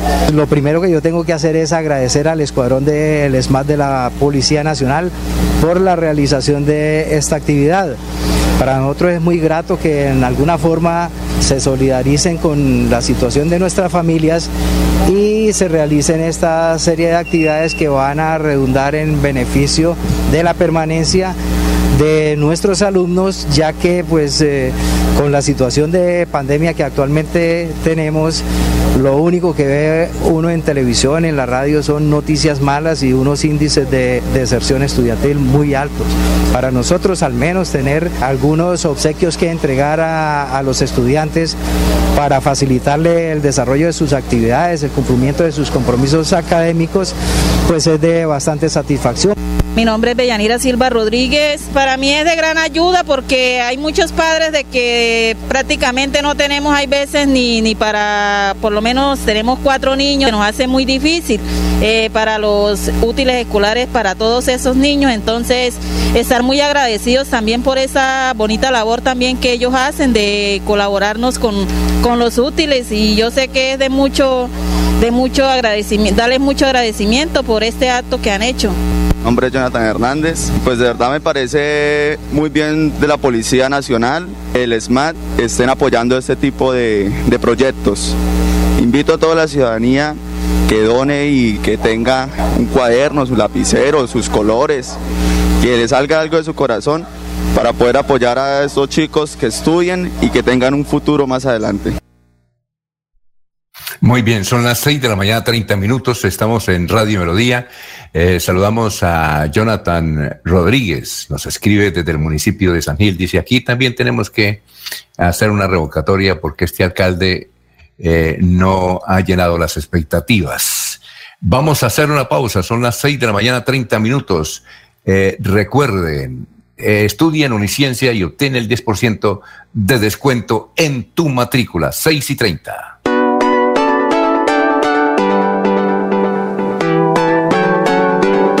Melodía, Melodía, Radio Sin Fronteras. Escúchenos en cualquier lugar del mundo. Melodíaenlínea.com es nuestra página web. Melodíaenlínea.com, señal para todo el mundo. Señal para todo el mundo. Radio sin límites, Radio sin fronteras. Radio Melodía, la que manda en sintonía. Atención, ¿sufre de la próstata o los ovarios? El doctor Roberto Delgado, urólogo, homeópata y dermatólogo, le tiene la solución para la infección renal, la impotencia sexual, la presión arterial, el estrés, si no puede dormir y tiene dolor de cintura y en las piernas. Son tres medicamentos completamente naturales por el valor de 70 mil pesos para acabar con todas estas enfermedades. Consúltenos en la calle 14 2313, barrio San Francisco de Bucaramanga o llámenos al 634 8597 634 8597 Al día y barremos tu deuda. En Veolia te ofrecemos hasta un 20% de descuento sobre tu deuda del servicio de aseo. Solo debes comunicarte con nosotros y te contaremos cómo hacerlo. Llámanos a la línea 317-713-1197. 317-713-1197. Aprovecha. No dejes pasar esta oportunidad. La Feria Escolar Cajazán te da más. Ven a nuestro supermercado Cajazán Puerta del Sol y aprovecha tu bono escolar, descuentos, grandes opciones de crédito y muchos beneficios más. Ven y aprovecha todo lo que tenemos para ti. Garantizamos todos los protocolos de bioseguridad. Aplican condiciones y restricciones. Promoción válida hasta el 28 de febrero del 2021. Vigilado Supersubsidio. Los invitamos a sintonizar el espacio Hablando con el Abogado, de lunes a viernes en el horario de las 7 y 30 de la mañana. Un programa que le informará y le ayudará a solucionar sus problemas jurídicos, con la dirección del doctor Iván Darío Calderón, abogado egresado de la Universidad Industrial de Santander con especialización en Derecho Comercial, por Melodía, la que manda en sintonía.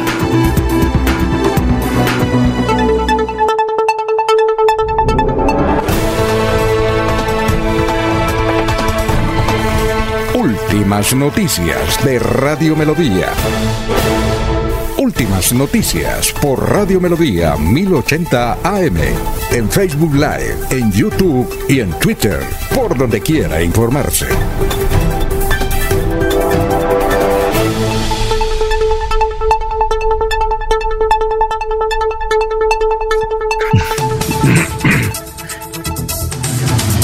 Son las 6 de la mañana, 33 minutos, 6 y 33. Estamos en Radio Melodía. Joaquín eh, Rodríguez nos escribe desde el barrio centro de la ciudad de Bucaramanga. Dice, la basura no la ha recogido, a ver si la empresa de aseo pasa por este lugar. Bueno, Joaquín. Oiga, Jorge, usted nos mencionó la semana pasada, creo que el viernes o el sábado, que mm, estaba en peligro una, una, ¿qué? Una credencial del concejal de la ciudad de Bucaramanga, ¿no? De Leonardo Mancilla. ¿Leonardo Mancilla es concejal de Bucaramanga? Sí, señor, es concejal por el ASI. ¿Y le habían demandado el... Sí, sí, pero afortunadamente ya un fallo del Consejo de Estado al respecto, en la cual no, no, no, no reconoció los motivos de la denuncia para que buscaban la, pérdida de esa credencial y ya ha superado ese impasse Leonardo Mancilla, quien es, es concejal, por, como ya lo dijimos, por el movimiento ASI aquí en Bucaramanga. Eh, ¿Y por qué le habían demandado la, la curul?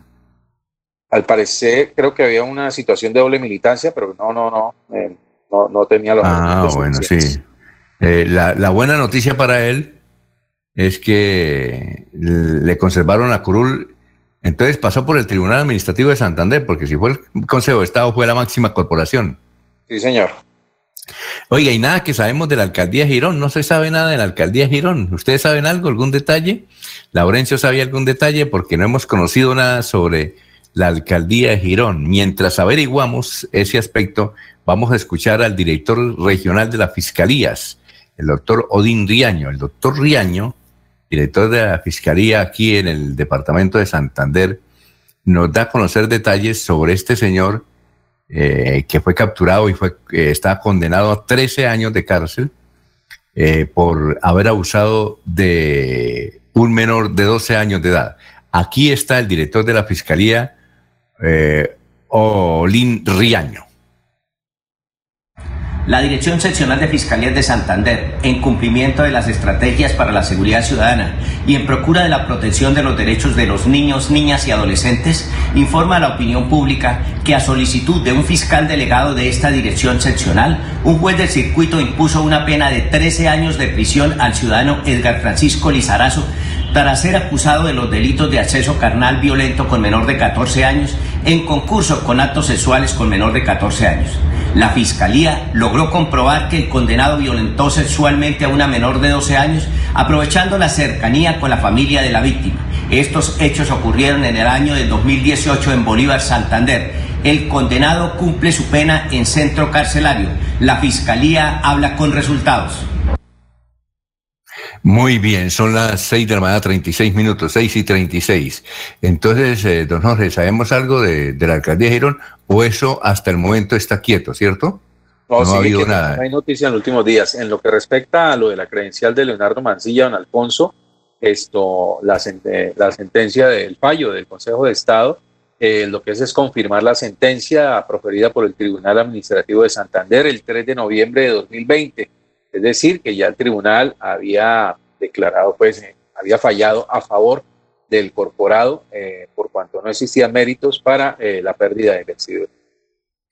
Muy bien, las 6 y 37, nosotros hablamos de la libertad de una joven que había sido secuestrada el lunes pasado y anoche fue liberada el límite entre Santander norte de Santander y Cesar. Hay una convergencia ahí eh, y desde luego quedó en libertad.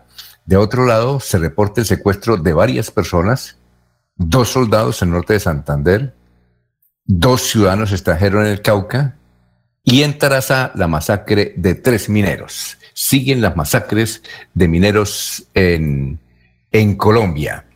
Bueno, noticias a esta hora, don Laurencio, lo escuchamos, 6 y 37. Estamos en Radio Melodía. Alfonso, audio secretario de Jaime René Rodríguez Cancino, es que visitó ayer el proyecto de la obra pavimentación Barichara, su tierra natal, Galán Zapata, ese corredor vial que se está, porque el otro es por donde salió el, el petróleo que es Zapatán eh, Berlín Socorro, que ese es otro que también eh, el señor gobernador Mauricio Aguilar está pendiente para su pavimentación. Pero escuchemos qué dice René Rodríguez Cancino, que es el secretario de la en Santander de las infraestructuras viales para el departamento. Nos encontramos en el corregimiento de La Fuente. Estamos haciendo un recorrido entre Barichara, Galán y Zapatoca, un reconocimiento a la vía en compañía de los alcaldes de Barichara, Galán, Zapatoca y en compañía de la empresa contratista que se ha adjudicado estos estudios y diseños. Primer paso para obtener esta gran inversión del gobierno nacional que se encuentra en el pacto funcional por 150 mil millones que en el segundo semestre de este año estaremos entregando este proyecto, viabilizándolo y poder estar iniciando el proceso de licitación que permita la ejecución de este proyecto. Dentro de la visita de hoy se han analizado las diferentes estructuras, los diferentes puentes y también las alternativas de, de realización de esta importante vía. Entonces, una visita técnica que dará inicio, el punto de partida para estos estudios y diseños. Es muy importante que dentro de este proceso de selección y las exigencias que se le hicieron a las empresas interesadas, se, se escogió la empresa, una empresa idónea, una empresa capaz y que estamos seguros y, que esperamos que garantice una, la calidad en los estudios y diseños que nos permitan cuantificar y realizar las obras con lo mejor posible. Esperamos dentro del cronograma estar entregando en el segundo semestre del 2021 de este año este estudio diseños al Departamento Nacional de Planeación, al DNP, y así poder continuar con la viabilización que permita la destinación de los recursos para poder hacer el proceso licitatorio para la ejecución de la obra. Estos trabajos de pavimentación se encuentran contemplados dentro del presupuesto del Gobierno Nacional, con vigencias, con rubros y con una destinación específica para tres vigencias, 2021, 2022 y 2023, el cual el proyecto será ejecutado. Muy bien, Alfonso, Pero hay que decir que, Alfonso, pero hay que decir una cosa, es que el 35% es la legalización de estos contratos que se... Por eso es que la gente después dice es que la, la plata es que legalizar un contrato eso es lo que vale. Y luego pues ahora eh, las eh, digamos imprevistos que tienen que ser asumidos directamente por la obra y ahí es cuando se dice hay que hacer si hombre pues tal un reajuste en la obra y la gente dice eh, el problema es muy complejo porque es que más o menos de 5 mil y 10 mil millones de pesos la construcción de un kilo de pavimento con las especificaciones para tráfico pesado. Eso es lo que vale un kilómetro, entre 5 y 10 mil pesos ya pavimentado, Alfonso. Oiga, don Laurencio, se le está yendo la voz cuando habla el satélite, no se lo han revisado según eh, hemos podido notar. Como dice usted, hay que revisar el satélite. Incrementar el satélite. no, hay que, hay, que, revisarlo. Bueno, nos escribe José María Franco y nos dice que hoy, eh, hoy es luna llena, hasta hoy es luna llena. Los santos del día son Santa Berlinda de Merebeque, Santa María de San Ignacio, Tevenet, Santa María de San Ignacio Tevenet y Santa Olivia, San Blas y San Óscar de Brema. Eh, que hoy evidentemente es el Día Internacional del Abogado, pero en Colombia se celebra el 22 de junio. Es decir, entonces en Colombia tenemos la celebración, como los periodistas, dos días. El Día Internacional del Abogado es hoy, desde febrero, pero el Día de Colombia, el Día Nacional del Abogado es el 22 de junio. Eh, también, eh, a ver, nos dice que un saludo, dice don José María Franco. Un saludo para el doctor Julio Enrique Avellaneda. Oiga, Jorge, no sabíamos que hay una peleita entre Margarita Rosa de Francisco, la popular reina de belleza y actriz, y el eh, mm, periodista Felipe Zuleta Lleras, que ahora le ha dado por, por volverse uribista. Felipe Zuleta Lleras tuvo un salto impresionante ahora es duquista y defiende a Duque. Obviamente él dice que cada vez que pone un trino lo insultan porque generalmente va a apoyar al presidente Duque. Entonces, como Margarita Rosa, que ahora está con Petro, se ha dedicado a, criticar a este gobierno, Felipe Zuleta Lleras le puso este mensaje. Margarita, Margarita es una señora buena actriz, pero provocadora. Que diga de una vez si quiere ser candidata. Entonces Margarita Rosa le escribe, mi apreciado Felipe, desde que fui candidata al reinado nacional se me quitaron las ganas de que me elijan para algo. Por eso puedo decir lo que siento cuando veo a Colombia tan desbaratada y saqueada. Si quisiera un cargo público, no estaría haciendo enemigos por aquí. Y tiene además una columna importante en el periódico El Tiempo de Margarita Rosa de Francisco. Ella creo que no ha vuelto a actuar, ¿no? Parece que es poetisa. Eso le gusta y escribe muy bien. ¿Sí ha leído usted, don Jorge, a, Margarita en el periódico El Tiempo? Muy, muy pocas ocasiones he tenido la oportunidad de leer a Margarita Rosa, don Alfonso. Creo que hace rato eh, perdió el norte frente a la literatura que originalmente la dio a conocer. Ha entrado a manejar algunos temas en los cuales no le ha ido muy bien y es práctica, este es parte de, de ese inconformismo que ha generado ella misma a través de las redes sociales. No, no, ah, la verdad no, no está entre mis favoritos. Y el año pasado, que recibió muchas críticas, porque en un trino decía, Petro debe ser el próximo presidente de la República. Si quiere más razones, consúlteme por acá, por mi Twitter, y yo le doy las razones, y entonces comienza la gente obviamente a criticar, unos a defenderle a los petristas, pero los antiristas le, están dando con todo hasta que ella dijo, por favor, más respeto, porque generalmente eso generó mucha controversia en Colombia, la posición de Margarita Rosa de Francisco. Su hermano eh, está haciendo un programa en la radio y tiene un, buen programa de televisión. Eh, ¿Cómo es que llama el programa de ellos? Eh, la, la tele letal. Y dan, buenas noticias, ¿no? Muy bien, son las 6 de la mañana, 45 minutos. Estamos eh, en Radio Melodía. Eh, vamos a hacer una pausa. Recuerden, la Feria Escolar Cajazán te da más. Ven a tu supermercado Cajazán Puerta del Sol y aprovecha tu bono escolar. Son las 6 y 45. Es momento de continuar con tus sueños. Especialízate en Derecho Constitucional en Uniciencia con docentes magistrados planes de financiación, posgrado interdisciplinario. Inscríbate al 630-6060, extensión 1028 y este 2021 Obtén un nuevo logro en tu vida profesional. Tu casa ahora es el lugar ideal y Cofuturo te ofrece la oportunidad de renovar los electrodomésticos y víveres fundamentales para toda la familia. Televisores, neveras, lavadoras y muchísimas alternativas para dotar tu hogar están en la calle 48, número 3333. También encontrarás motocicletas, bicicletas, computadores y celulares. Atención inmediata 322 307 0371. Con futuro, construimos sueños de progreso. Muy bien, son las 6 eh, y 46. Pregunta para el doctor de las gotas que curan, el doctor Alex Alberto García. Esta, esta pregunta es muy genérica, pero de tan genérica es interesante. La pregunta es esta. Doctor, ¿qué comidas se deben eh, consumir para que no aumenten las enfermedades? Muy genérica, pero también muy importante. Doctor, lo escucha la opinión santanderiana. Bueno, efectivamente, Alfonso, después de los 40, 50 años de edad en adelante, tendemos siempre a engordarnos, a subirnos de peso y todo nuestro organismo, nuestro metabolismo cada vez se vuelve más lento.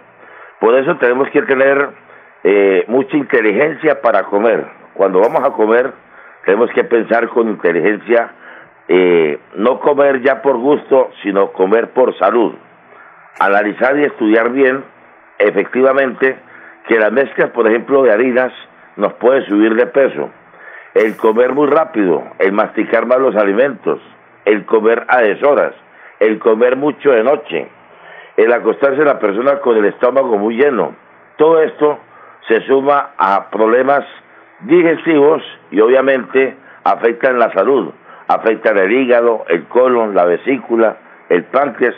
Por ejemplo, una persona que tenga problemas circulatorios no debe consumir lo que es la leche, los huevos, el chocolate, las comidas grasosas como los fritos, la papa frita, yuca frita, entre otros, las comidas grasosas.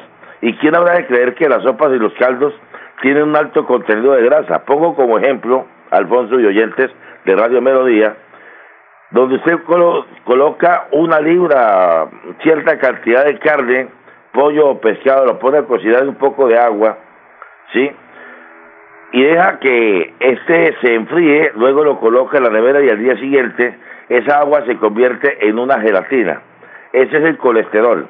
Cuando una persona tiene problemas circulatorios o personas que tienen problemas de dolor de pecho, palpitaciones, que se caminan y se sienten ahogadas, estas sopas o los caldos es supremamente dañina para la persona que tiene problemas circulatorios o que tiene síntomas de infarto o que tiene síntomas de un derrame cerebral. Bueno, estos son temas bastante largos, pero son pocos minutos que nos quedan para dar una mejor explicación, pero en próximas entrevistas ampliaremos con más detalles estos temas que son tan importantes que le dan salud a la persona que ha perdido esa salud y ese tesoro tan invaluable. Les recuerdo, queridos amigos, que estamos atendiendo consultas por teléfono. Llámeme, hágale su pregunta, cuénteme de que está enfermo, yo le diré cuántos tratamientos, cuántos meses y cuánto le cuesta la medicina. Estamos atendiendo desde las 8 de la mañana hasta las 8 de la noche y atendemos de lunes a sábado en jornada continua. Siga usted, señor Alfonso, con sus noticias.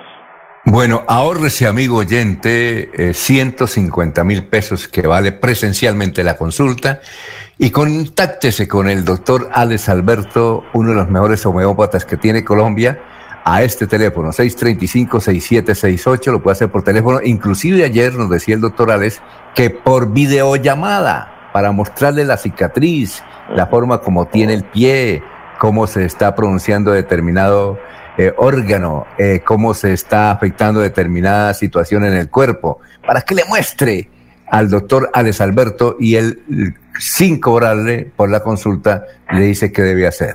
635-6768 son las 6 y 50.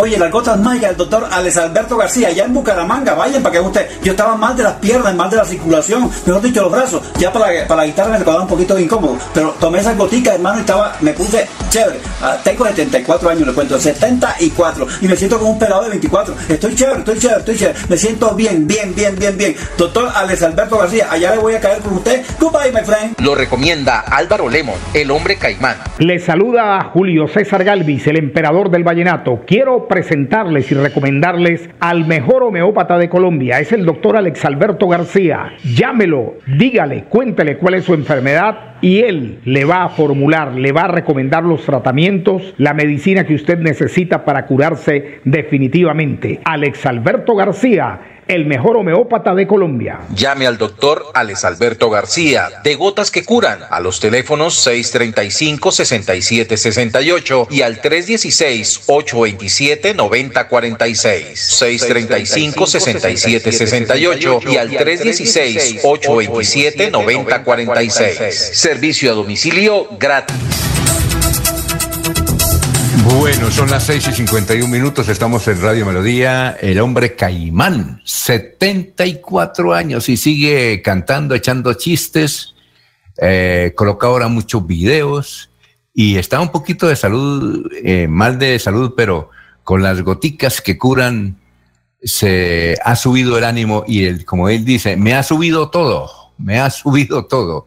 Eh, son las 6 y 52.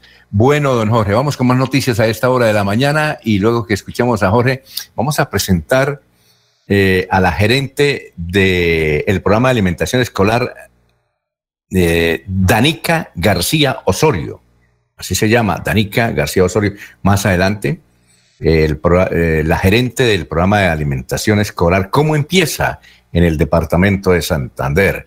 Ahora que en estos momentos que el señor gobernador, secretario de Educación, están visitando colegios. Don Jorge, lo escuchamos, 6 y 52.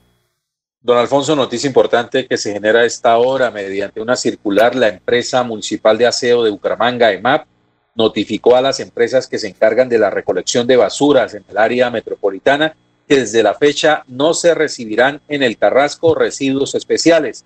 Estos son escombros, material de podas y objetos inservibles la razón es que la celda en la que se disponían llegó a su capacidad máxima y donde se están arrojando ahora las basuras son celdas de respaldo que no reciben este tipo de, residuos. Eh, según lo dijo la gerente regional de Veolia, una de las empresas de aseo, Ismaris Ortiz, en los próximos días se avecina una emergencia porque no hay en dónde desechar estos elementos. Va a haber una emergencia en los próximos días y por eso estamos generando esta alerta va a pasar porque mucha gente realiza pequeñas obras y arroja los escombros a sitios públicos y como no hay quien los recoja, se va a volver un foco de contaminación, manifestó la representante de esta empresa de aseo. Las empresas pidieron a las autoridades locales y alcaldes ayudar en la búsqueda de una solución, al tiempo que hicieron un llamado a las comunidades a no arrojar estos residuos a la calle. Muy bien, son las eh, 6 y 54 minutos. Vamos a escuchar entonces a la gerente del programa de la implementación escolar, Danica García Osorio, sobre cómo arranca este crucial programa para la educación, ahora que el señor gobernador está visitando colegios en la mañana de hoy. La escuchamos. Dentro del programa de alimentación escolar, en cabeza del señor gobernador Mauricio Aguilar Hurtado y a través de la Secretaría de Educación, eh, sigue dando cumplimiento en la entrega de los complementos alimenticios a los niños, jóvenes y adolescentes en los 82 municipios no certificados del Departamento de Santander. Para la vigencia 2021, el Departamento de Santander garantiza la entrega de la ración para preparar en casa aproximadamente a 135 mil niños, jóvenes y adolescentes, los cuales han sido focalizados eh, dentro del programa de alimentación escolar por parte de los rectores de cada institución educativa que hacen parte de este departamento. En esta primera etapa realizaremos la entrega de la ración para preparar en casa durante los primeros 40 días del calendario escolar, el cual se va a llevar a cabo mediante dos entregas por parte de los operadores que fueron asignados a cada una de las zonas que comprende el departamento de Santander. Muy bien, son las 6 y 55. Bueno, ayer renunció la gerente del Instituto Municipal de Empleo IMEBU, la doctora Isabel Cristina Rincón. Y en una carta al alcalde, Juan Carlos Cárdenas, dice que le agradece la oportunidad. Lo que no dice es lo que se sabe, que ella es una de las candidatas, de los 20 candidatos que hay para ser presidente ejecutivo de la Cámara de Comercio. Isabel Cristina, creo, Jorge, si mal no estoy, si usted la conoce, que ella también trabajó en la administración de Rodolfo Hernández, ella venía de la administración de Rodolfo Hernández en un cargo algo de Hacienda. ¿Usted la identifica a ella por ahí trabajando con Rodolfo Hernández? Creo que sí, don Alfonso, creo que está en el mismo cargo. En el IMEBU estuvo todo el tiempo, desde el tiempo de, Rodolfo Hernández. Ah, muy bien. Entonces, eh, entonces renunció en el día de ayer eh, para, para centrarse en la campaña de llegar a la Cámara de Comercio de la ciudad de Bucaramanga, que seguramente ya nos comentan antes del 28 de febrero. Sabremos quién es el candidato. Por ahora eh, se ha demostrado gran transparencia por parte de Cándido Humberto Aguilar, que es el presidente de la Junta Directiva, y desde luego él sabe que están poniendo atención en este importante, en esta importante designación. Como quiera que la Cámara, como, como, quiera que la Cámara de Comercio de Bucaramanga es una de las más importantes de Colombia, después de la de Bogotá. La de Bucaramanga está muy bien centrada, ¿no es cierto? ¿Qué iba a decir, Jorge?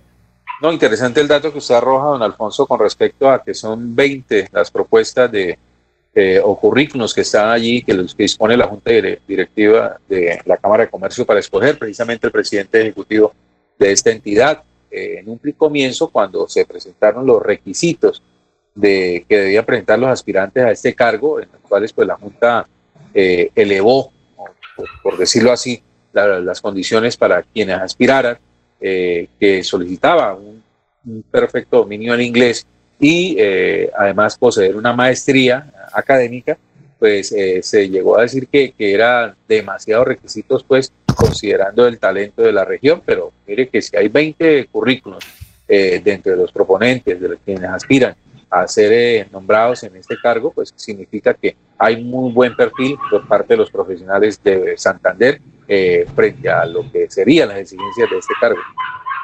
Oiga, y es que no solamente la representación de la Cámara de Comercio, sino el sueldito, ¿no? Ellos tienen muy buen sueldo. Yo creo que no lo han bajado. Eh, estamos hablando más o menos de 20 millones para arriba, ¿no? fuera de gastos de representación. Además que el presidente de la Cámara de Comercio, pues cuando yo conocí el asunto, no solamente ganaba ese sueldito de 20 millones para arriba, sino que le pagan el carro, le pagan el escolta, le pagan eh, gastos de representación en los clubes, porque él tiene que estar almorzando permanentemente con los gremios, con la gente. Es decir, es un cargo para que le guste el aspecto social además, que le guste trabajar, pero le guste el aspecto social tiene que ir a todos los cócteles que lo invitan, porque los invitan. Además tiene la Cámara de Comercio muchos auditorios. Eh, tiene una empresa que es Senfer que la tiene alquilada. Usted sí sabía que, que Senfer la, eh, alquiló ese, ese proyecto de ese auditorio máximo, lo tiene alquilado y, la Cámara de Comercio en Santander es muy influyente.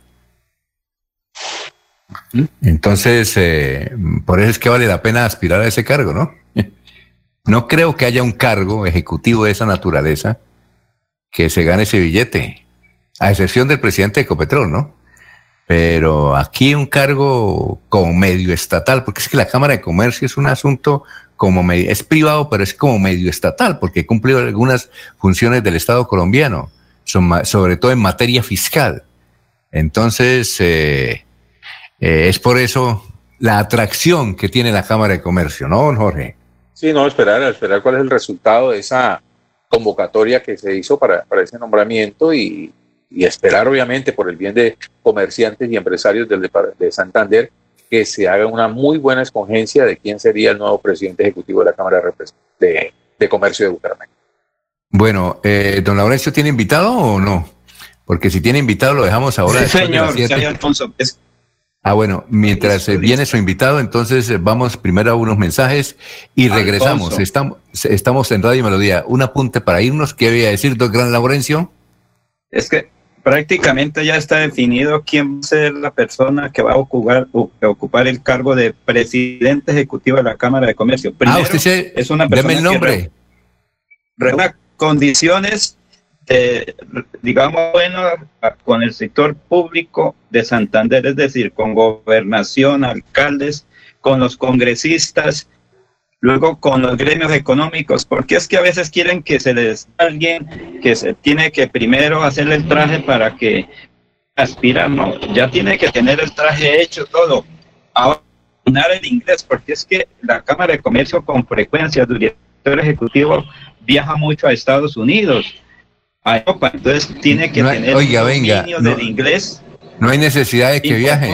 Y lo otro. Oiga, Laurencio, no, hay, no hay necesidad de que viaje de sentado por el teléfono, le toca hablar inglés, llamando a los grandes personajes de Estados Unidos. Oiga, pero Laurencio, usted dice que ya está, prácticamente sabe quién es. ¿Quién es?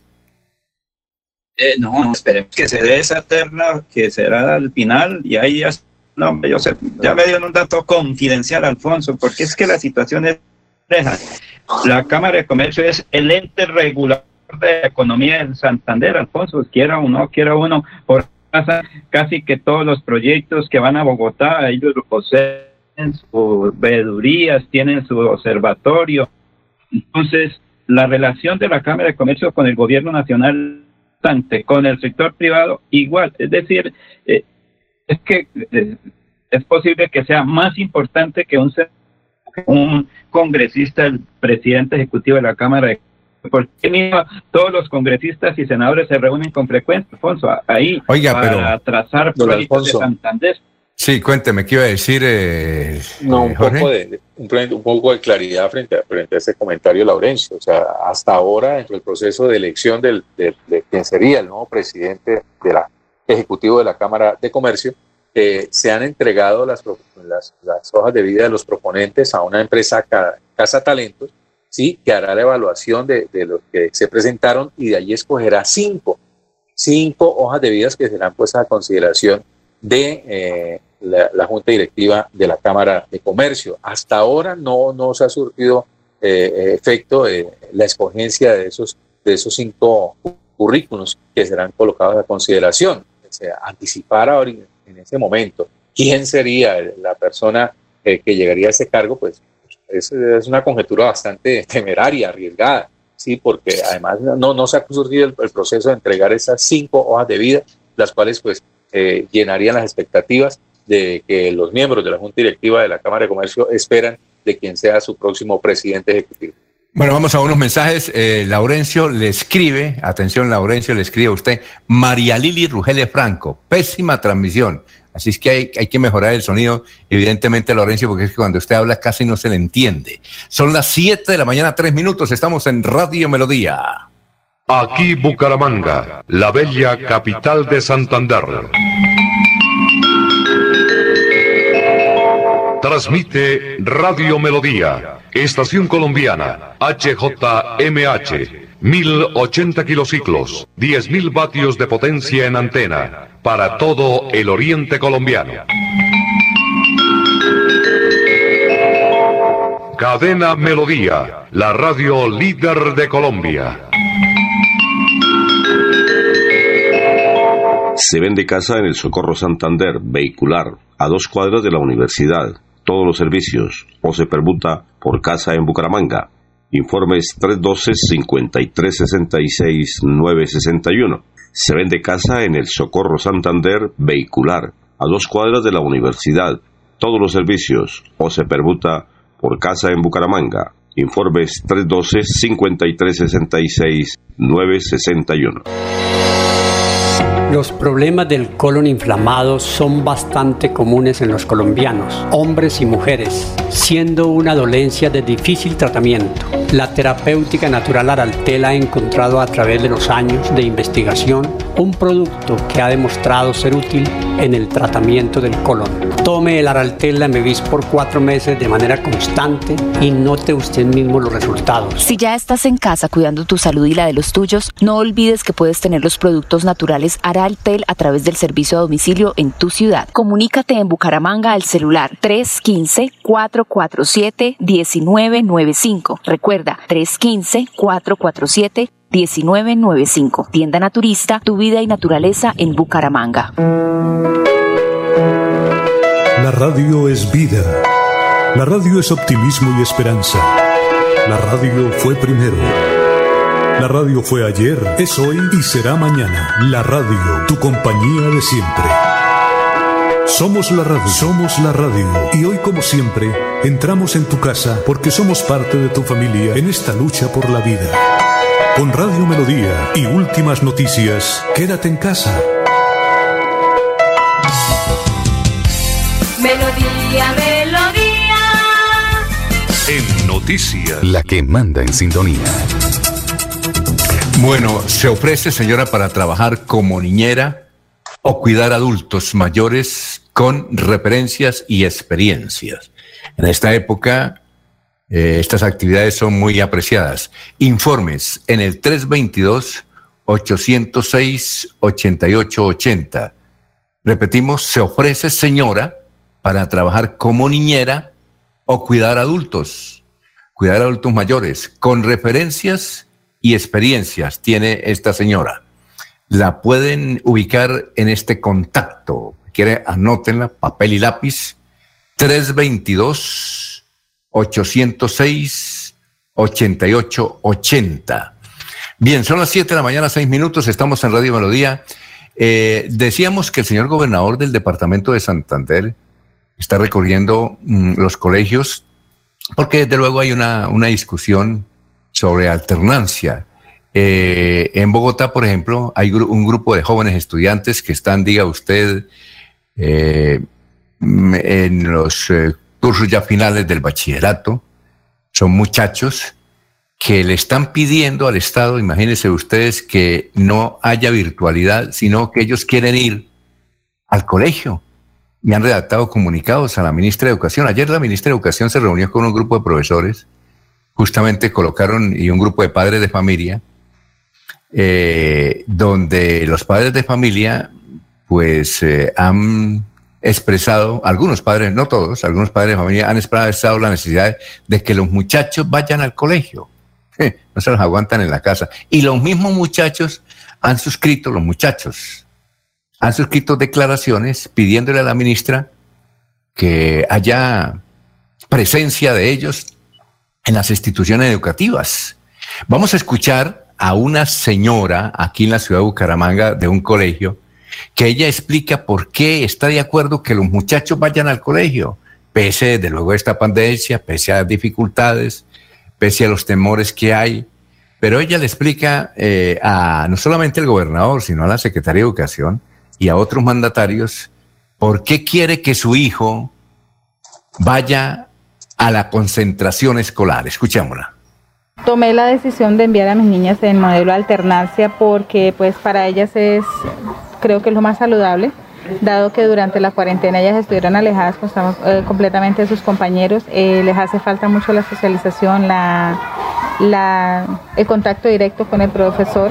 Eh, es más fácil para un profesor explicarle eso, algunos temas a los, a los niños que nosotros como padres que por el trabajo, por las cosas de la casa, es muy difícil hacer cargo de, explicarle, aunque uno hace el esfuerzo, pero yo sé que hay muchos padres que no tienen la capacidad de de dedicarle el 100% a sus niños. Entonces, más por eso fue que tomé la decisión de que mis hijas estuvieran en, en alternancia. Y me ha parecido excelente los protocolos que he notado en el colegio que han tomado.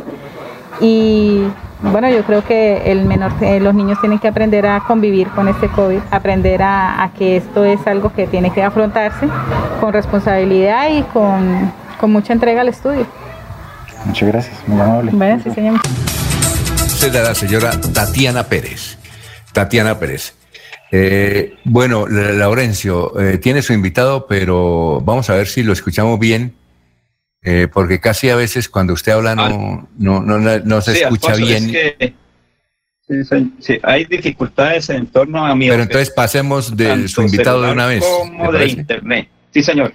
evitar la, evitó la policía hurto millonario en Bucaramanga. Un hombre que estaba fugado de Palo Gordo, pues llegó a un establecimiento comercial y pidió elementos varios. Pero que sea la policía que nos hable sobre este tema.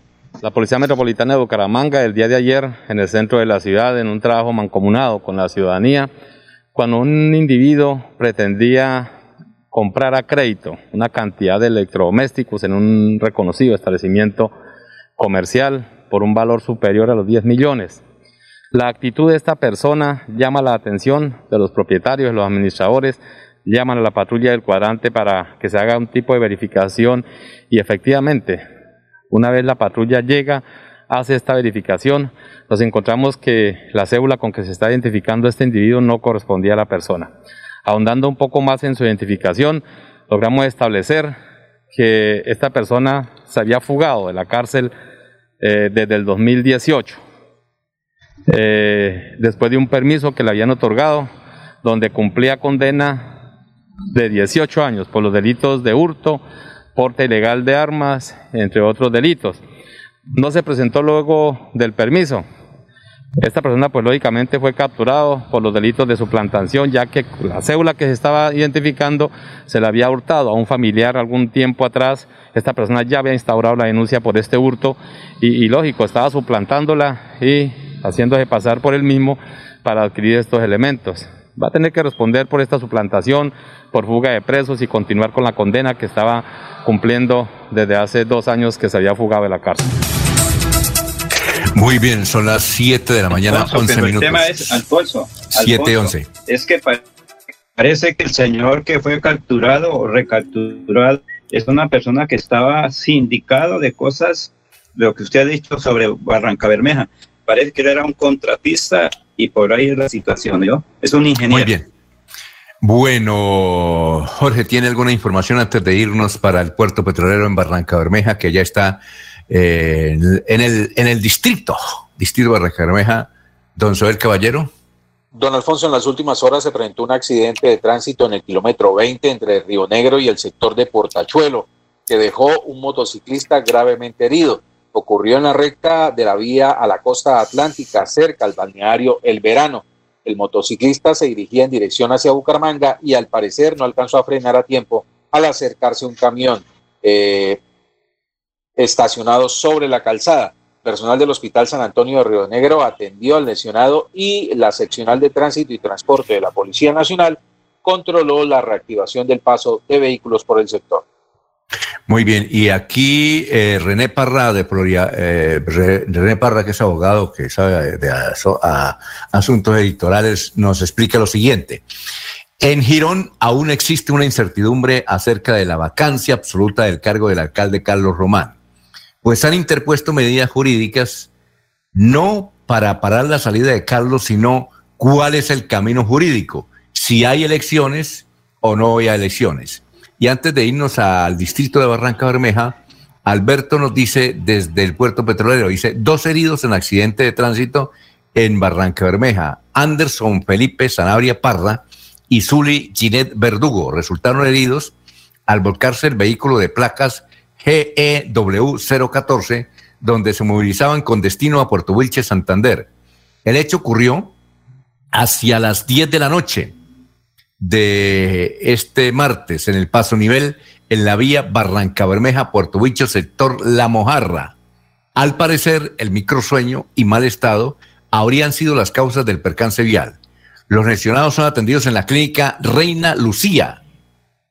Eh, al parecer, el mal estado de la vía. Entonces, los heridos son Anderson Felipe Sanabria Parra y Zuli Ginel Verdugo en Barranca Bermeja. Así es que nos vamos a esta hora. 7, 14 minutos con usted, eh, Soel, desde el, la, desde el distrito de Barranca Bermeja. Buenos días. Soel Caballero está en Últimas Noticias de Radio Melodía 1080 AM.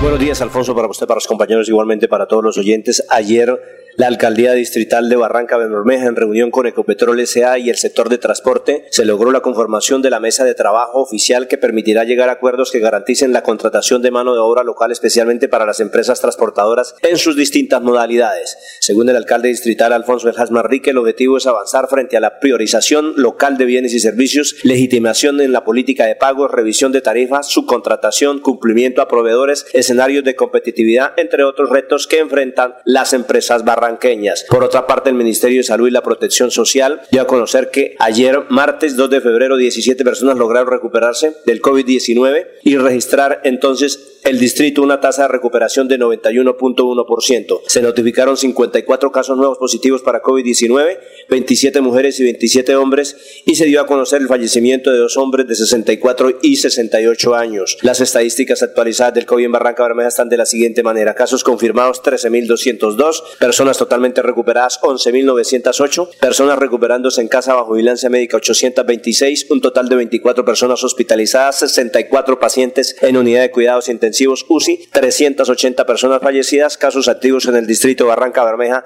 914. Noticias con las que amanece el distrito. Continúen compañeros en estudios en últimas noticias de Melodía 1080 AM. Bueno, y hay otras noticias también positivas en el departamento de Santander. Estudia en Uniciencia y obtén el 10% de descuento en tu matrícula. Administración de empresas, contaduría, ingeniería de sistemas, ingeniería industrial y derecho. Inscríbete al 630-6060 o al 317-667-0986.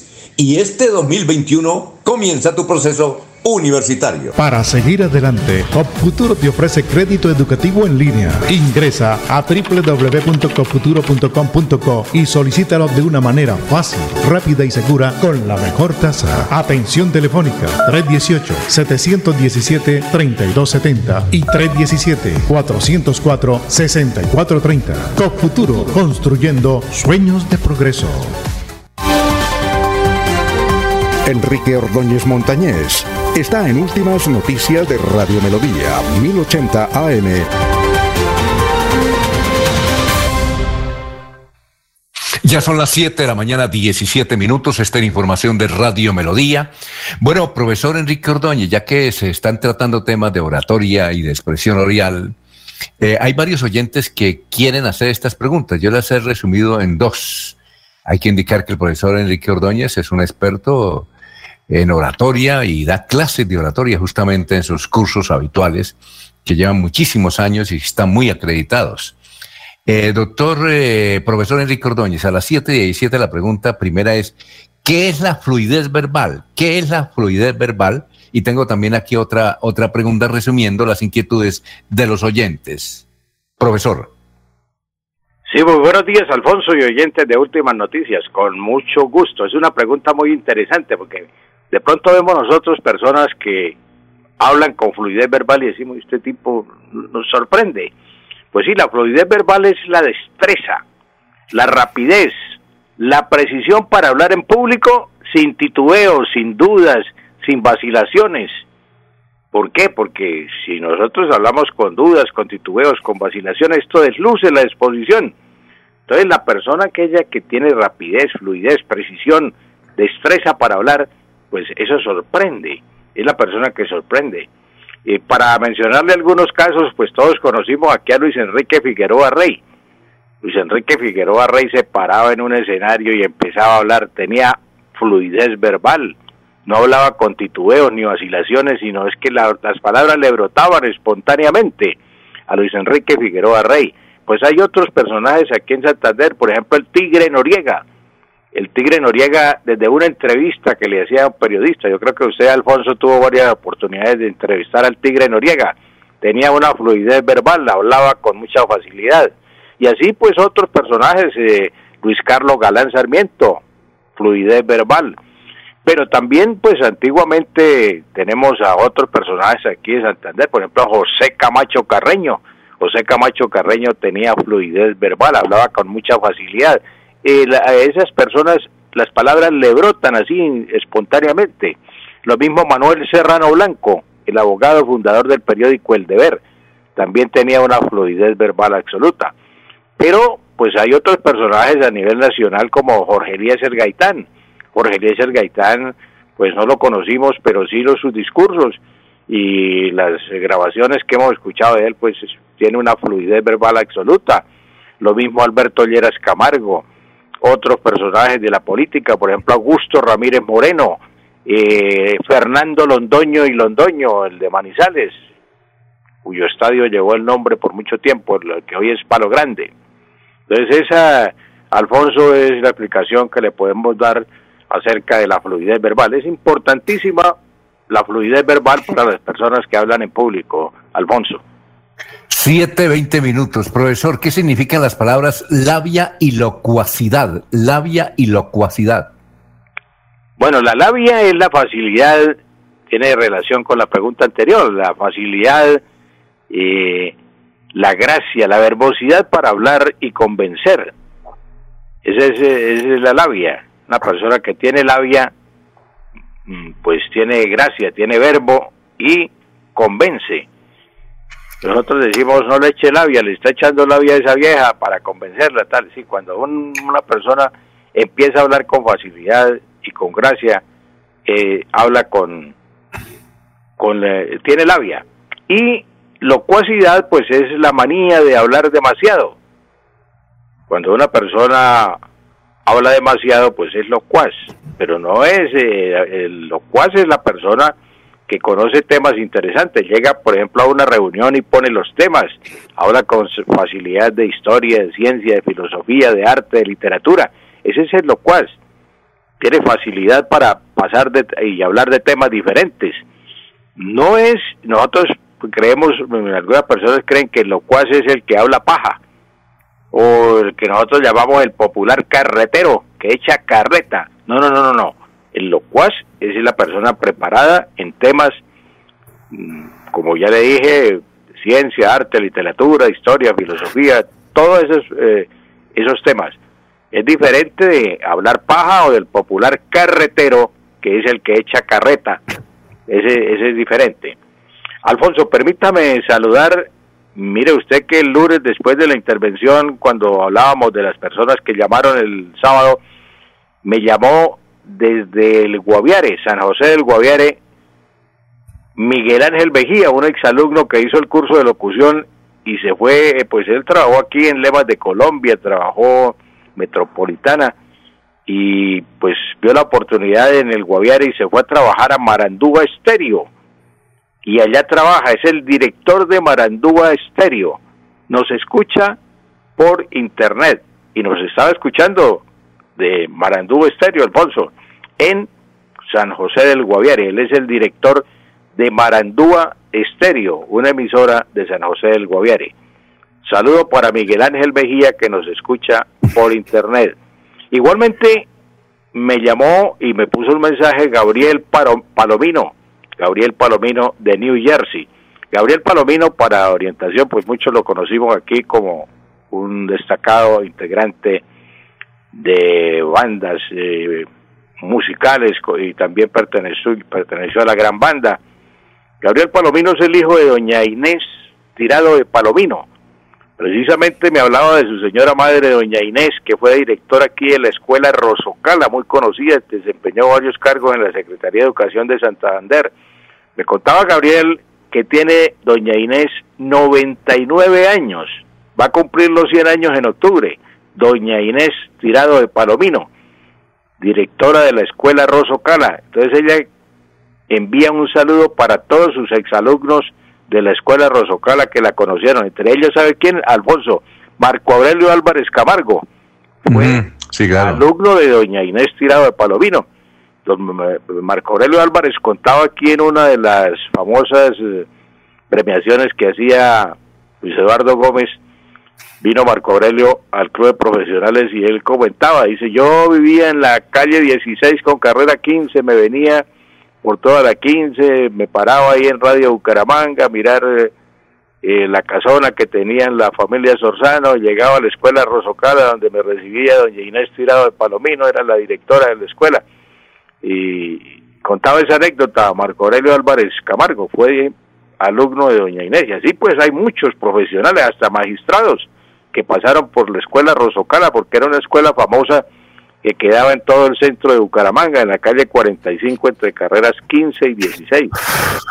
Entonces, eh, Inés, que ya tiene 99 años, y, envía un saludo para todos sus exalumnos de esa famosa escuela Rosocala, aquí en la ciudad de Bucaramanga, Alfonso. Desde bueno, eh, y, muchas gracias, profesor. Sí, son muchos los eh, alumnos que usted tiene no solamente en Colombia, sino en el mundo.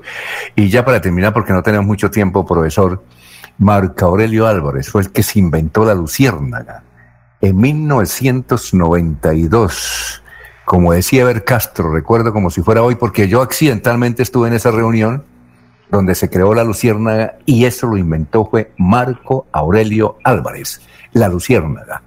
Bueno, profesor, muchas gracias.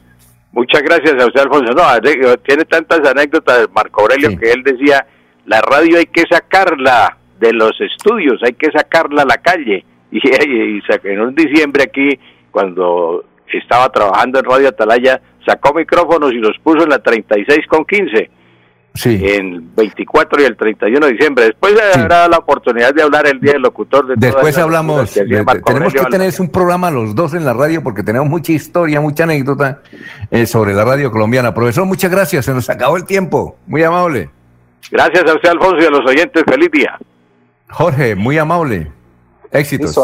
Alfonso, la, la visita mañana a Bucaramanga del presidente Iván Duque, quien trae importantes anuncios sobre el manejo del COVID. Se hará en directo el programa Prevención y Acción.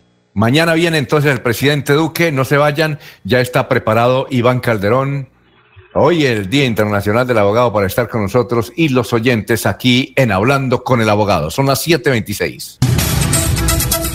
Últimas noticias los despierta bien informados de lunes a viernes. En todas las áreas de la información regional, un periodista de Últimas Noticias registra la información en Radio Melodía 1080 AM y en melodíaenlínea.com. Director Alfonso Pineda Chaparro.